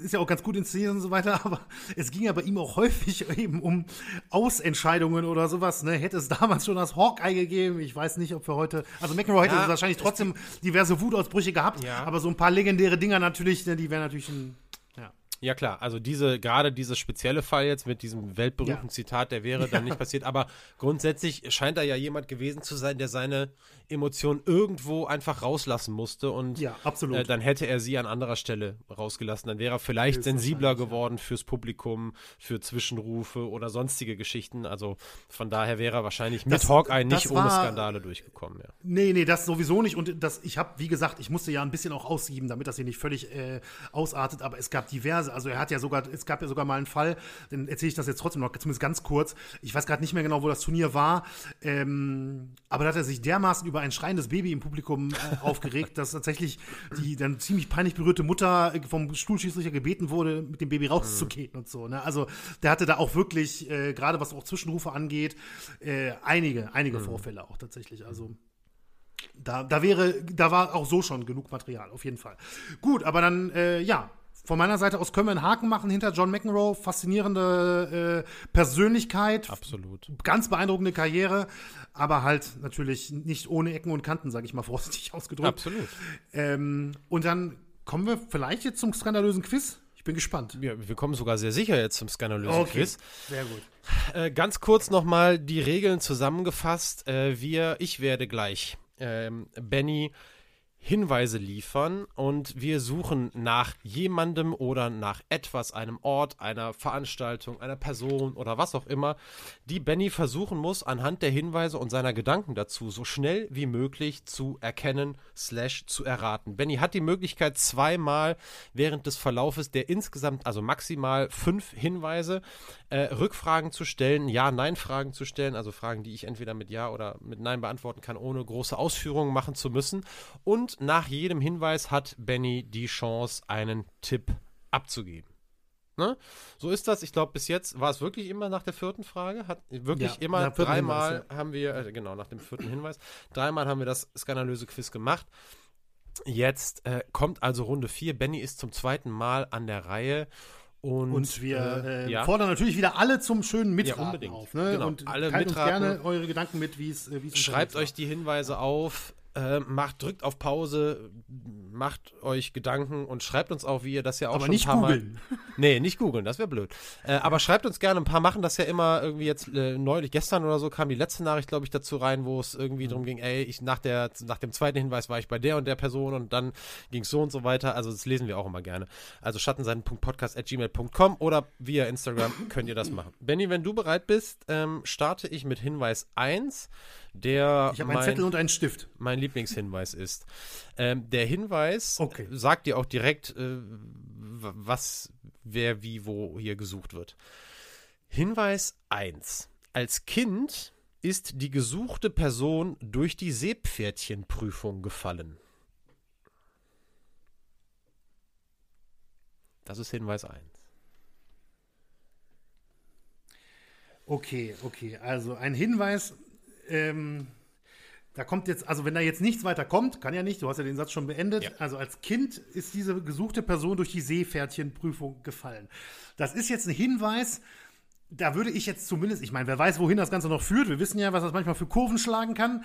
Ähm, aber spontan bin ich natürlich schon im Bereich, irgendwie im Bereich Wassersport, weil was hätte das sonst für eine Relevanz, dass das Kind durch die Seepferdchenprüfung gefallen ist? Es kann natürlich trotzdem auch irgendwie in allen anderen Bereichen sein, aber ich tendiere jetzt mal stark Richtung Schwimmen. Einfach nur, das ist einfach der erste Gedanke, der wahrscheinlich die meisten, vermute ich jetzt mal, teilen werden nach diesem Hinweis. Und ähm, ich gebe jetzt einfach mal einen Tipp ab. Das kann ja im Prinzip so gut wie jeder sein. Aber ich gebe jetzt einfach mal einen Tipp ab und sage Franziska van Almsig. Hinweis 2. da kriege ich nicht mal ein Nein, sondern einfach nur, einfach nur so eine Backpfeife, eine verbale. Ja, bitte. Heute, nee, überhaupt gar keine verbale Backpfeife. Ja, ja na, alles du, bist, gut. Du wirst jetzt erkennen, dass du auf dem richtigen Dampfer bist.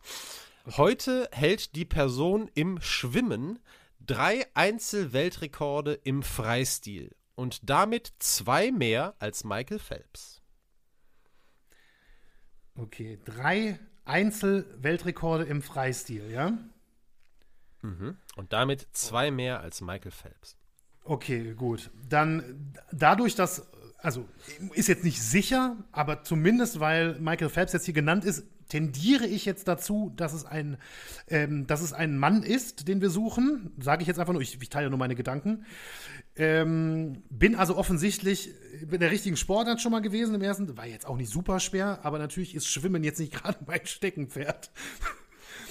ähm, aber okay, also drei Einzel-Weltrekorde äh, im Freistil und zwei mehr als Michael Phelps. Jetzt wäre es natürlich nicht schlecht, wenn ich wüsste, wie ist das so bei den Weltrekorden im Schwimmen?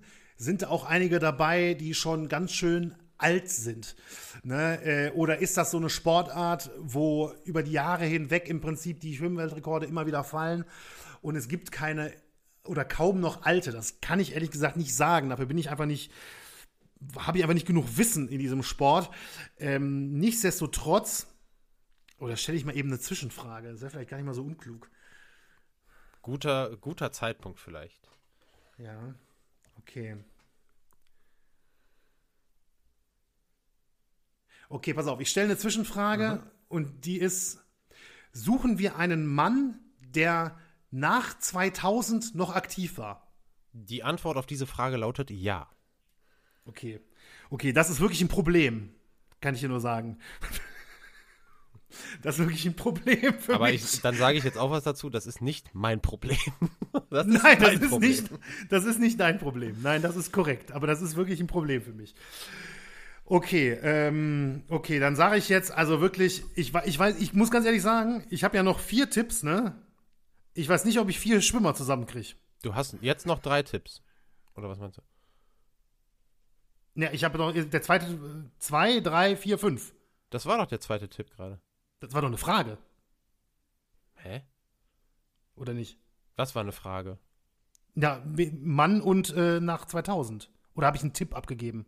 Ach so, das meinst du. Entschuldige. Nein, nein, nein. Du hast natürlich. Ach so, jetzt. Ich dachte, du meintest Hinweise. Entschuldige, habe ich dich natürlich nein. völlig falsch verstanden. Ja, du darfst jetzt noch einen. Äh, okay, jetzt weiß ich, was du sagen wolltest. Ja, du hast vier ja. Tipps und in der Hoffnung, dass ja. du noch vier äh, Menschen zusammenkriegst. Ja. Ansonsten ja. kannst du natürlich auch Tipps auslassen, aber. Äh, weiß nicht, was das bringt. Das bringt dann, also rein taktisch gesehen, bringt das nicht viel in dem Fall. Okay, also ich, ähm, also das ist wirklich, also tut mir leid, ne? Alle Schwimmfans zu Hause, die schlagen die Hände über dem Kopf zusammen, die wissen es wahrscheinlich jetzt schon. Ähm, aber ich bin da wirklich nicht gut. Ich sag jetzt Ian Thorpe. Hinweis 3. ja. Das stärkste Jahr in der Karriere der gesuchten Person war 2009. Hier stellte er all seine Weltrekorde auf und wurde Doppelweltmeister. Dabei schlug er Michael Phelps einmal auch im direkten Duell.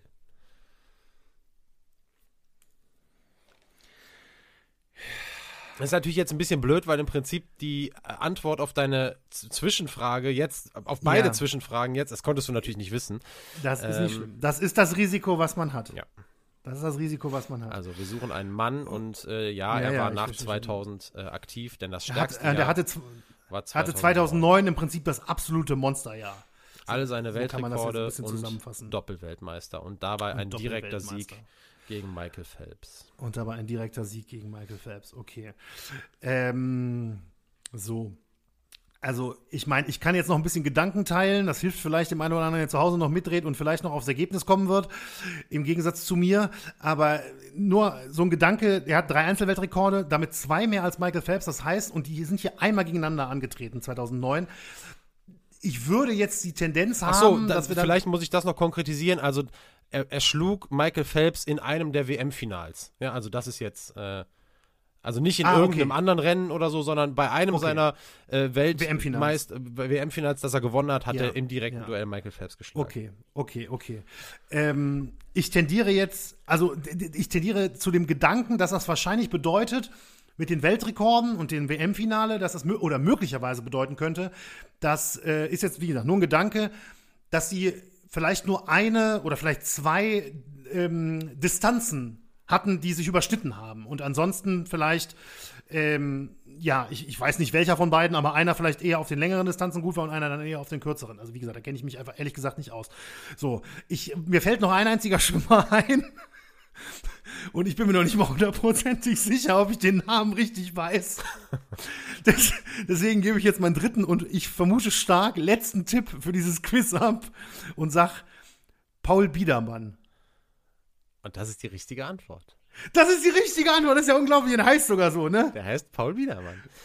Paul Wiedermann, der vierte Hinweis. Herzlichen Glückwunsch, Benny. Der erste, der und Dankeschön. das bei der mit Abstand wohl am meisten Unwissen, wo am meisten Unwissen vorhanden war. Ja, ich kenne drei Schwimmer, ne? Aus, aus, der, aus dieser Generation. Ich, oder eigentlich nicht vier. Ich, ich dachte, du Marc Spitz noch, und die drei, ja, du die jetzt kennst bestimmt auch noch Ryan Lochte, den haben wir auch mal als Ah ja, äh, doch, da, ja, okay, aber ich weiß nicht, ob ich auf den gekommen wäre. Ja, ähm, ja, Und äh, gut, Ian. Thorpe hast du schon genannt, aber du würdest wahrscheinlich auch noch auf ein paar andere kommen. Aber ja, Paul Biedermann ist richtig. Unser großer, und ich muss ehrlicherweise sagen, ich habe habe den auch genommen, weil ich diese krassen Erfolge in der Form nicht mehr auf dem Schirm hatte. Also Doppelweltmeister und noch immer.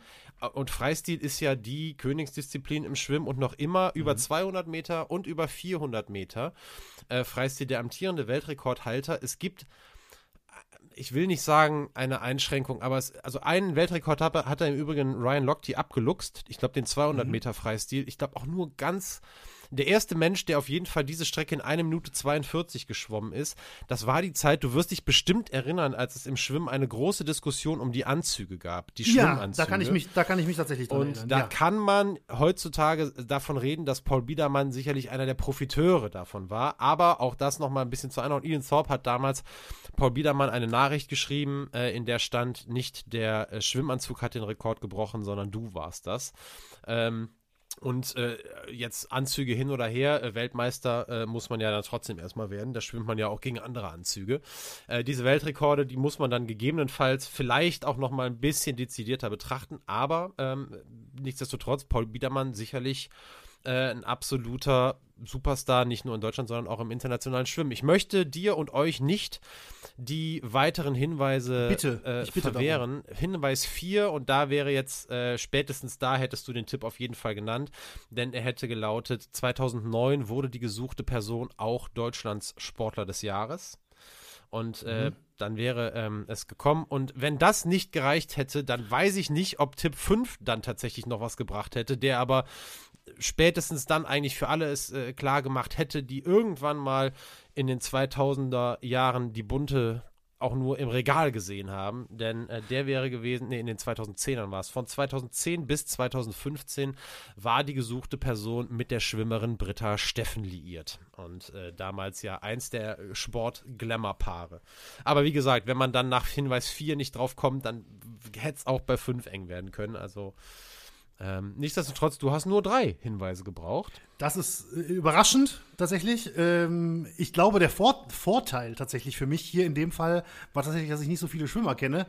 Und dann hatte ich halt nicht so viel Auswahl. Ne? Und ich habe tatsächlich im ersten, also bei den Frauen, ähm, ich hatte, als ich Franziska von Almsig am Anfang gesagt hatte, hatte ich auch Britta Steffen tatsächlich im Kopf. Die mhm. ist zum Beispiel auch eine, die ich tatsächlich auf dem Schirm habe. Äh, da wäre ich ja dann sogar sehr nah dabei gewesen, mhm. auch wenn es ne, die andere Seite dann gewesen wäre. Und ich muss auch sagen, Hinweis 1 ist mein Lieblingshinweis. Da bin ich voll bei dir. Ja, das gut, ist ja ne? irre. Ja. Das ist ja irre eigentlich. Das ist der absolute Wahnsinn. Ne? Halt ist durch die See beim ersten Versuch durch die Seepferdchenprüfung gefallen. Das ist doch, äh, das ist doch einfach nur ganz grandios. Und da, das war, als ich das gelesen habe, da war mir auch klar, egal wie die anderen Hinweise aussehen, das muss ich nehmen. Ich muss Paul Biedermann ja. nehmen, weil ich dachte, diesen ersten Hinweis, den dürfen wir nicht ungenannt lassen. Ja, hervorragend. Benny. Ganz stark. Also richtig cool, hat echt Spaß gemacht und ähm, ja, ich bin gespannt, ähm, ob da vielleicht nicht der ein oder andere oder die ein oder andere dabei ist, die das vielleicht sogar schon beim zweiten in dem Fall wusste, weil wenn man sich wirklich gut auskennt im Schwimmen, könnte der Hinweis mit den Weltrekorden natürlich schon. Wir haben ein paar Hörerinnen und Hörer. In diesem Fall erinnere ich mich an eine Hörerin, die uns mal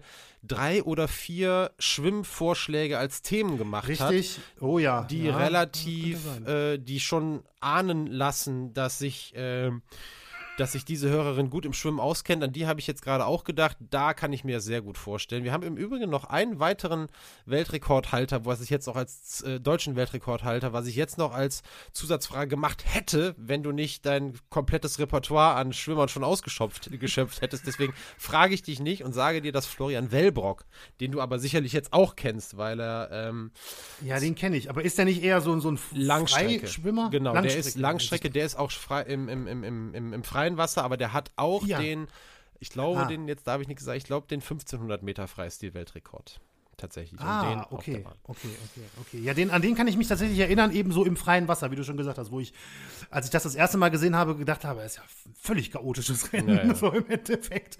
Aber ja, ja, absolut beeindruckt. Also Schwimmen, äh, ne, gerade weil ich auch jemand bin, der fast sofort absäuft. aller, allergrößten Respekt. Aber ich habe Seepferdchen äh, geschafft. Hast du im ersten Versuch geschafft? Ich kann ich nicht mehr garantiert sagen, aber sagen, ich glaube, ich glaube ja, aber ich glaube weiter auf jeden Fall auf jeden bessere Startbedingungen als Paul Biedermann in dem Fall und hast leider nichts draus gemacht. Nee, nee, nee, nee, nee. Da war Feierabend. Gut. Ja, sehr schön. Sehr, sehr schön. Dann war es das für diese Folge. Ich möchte, ähm, bevor du mir wahrscheinlich noch eine Frage zu stellen hast, ja. Ähm, dir erstmal nochmal danken, Benny. John McEnroe, ein Thema, auf das ich mich riesig gefreut habe und ich wurde nicht enttäuscht, sondern ganz im Gegenteil. Ich fand es ganz fantastisch. Es war ein hervorragendes Thema. Ähm, und ähm, ja, auch jetzt relativ lang, aber jetzt auch nicht völlig übertrieben und von daher alles gut. Du hast ja auch sehr schnell äh, das skandalöse Quiz gelöst. Von daher von meiner Seite aus auf jeden Fall großes Dankeschön. Vielen Dank, Daniel. Anjo, du hast es angesprochen. Ähm, ich muss dich jetzt noch nach deinem nächsten Thema fragen und du hast dich auf McEnroe gefreut. Ich kenne dein nächstes Thema schon und ich freue mich da auch sehr drauf. Aber ich bin gespannt auf deinen Hinweis, wenn du einen hast. Ja, mein Hinweis geht in die Richtung, dass ich sage, dass ich mich auf, auf Terrain wahre, äh, äh, äh, wage, das äh, eigentlich komplett vom von Benny bespielt wird. Damit könnt ihr eigentlich schon fast erraten, äh, in welcher, ja, in welcher Sportart wir uns da bewegen. Mehr sagen wir jetzt nicht. Und nee, ähm, aber, äh, ich freue mich aber auch sehr darauf. Das wird, glaube ich, ja, es ist ja. auch ein, ein mit, mit Lokalkolorit gefärbtes Thema, was das für mich sehr. auch nochmal äh, nochmal sehr interessant macht. Äh, das ist jetzt dann, äh, dann wissen es jetzt wahrscheinlich schon einige. Aber ist ja auch nicht schlimm. Äh, wir müssen ja auch kein Riesengeheimnis daraus machen. Auf jeden Fall, äh, genau, hören wir uns in zwei Wochen wieder. Danken euch jetzt für eure Aufmerksamkeit bei dieser Folge. Bleibt uns gewogen, hört uns äh, weiterhin und empfehlt uns weiter. Und ähm, vielen Dank fürs Zuhören und bis zum nächsten Mal. Vielen Dank auch von meiner Seite. Bewertet uns gerne weiterhin bei Spotify und iTunes. Schreibt uns Mails, wenn ihr irgendwie Kommentare, Ideen habt, äh, Themenvorschläge, alles Mögliche. Und übrigens, das fällt mir gerade noch so ein, jetzt gerade, wo wahrscheinlich schon die ersten ausgeschaltet haben. Ähm, einer unserer äh, Hörer, den, den ich aber auch persönlich kenne in dem Fall, hatte mir den äh, Vorschlag auch gemacht, man kann doch mal aufrufen, dass uns vielleicht mal einer ähm, einen Zuhörer oder eine Zuhörerin ein eigenes skandalöses Quiz schickt, ähm, falls dann vielleicht mal eine Idee kommt oder so, dass wir das dann einfach hier auch äh, mal vortragen. Finde ich eigentlich ganz nett, muss ich sagen. Ähm, also wenn da jemand Lust hat und Zeit hat oder so, kann er uns gerne mal fünf Hinweise zukommen lassen. Ja, und wie machen ähm, wir das ähm, dann? Wie setzen wir, also super Idee, aber wie setzen wir das dann um? Wenn wir das beide lesen? Wie, wer soll dann raten? Die Idee ist noch nicht ganz ausgearbeitet. Also ihr könnt das so machen. ne, wir können's ja, ihr könnt es so machen. Wenn ihr uns was schicken wollt, schreibt ins, in, in, in den Betreff entweder für Benny oder für Daniel und dann wissen wir, dass nur diese Person diese Mail öffnen darf. Dann können wir das machen. Da stellt er die Frage und hat dann die Lösung direkt parat. Das sind mir die allerliebsten. Ja. So Perfekt, Daniel. Alles klar. Perfekt. So. Alles klar. Dann vielen Dank fürs Zuhören. Bis in zwei Wochen.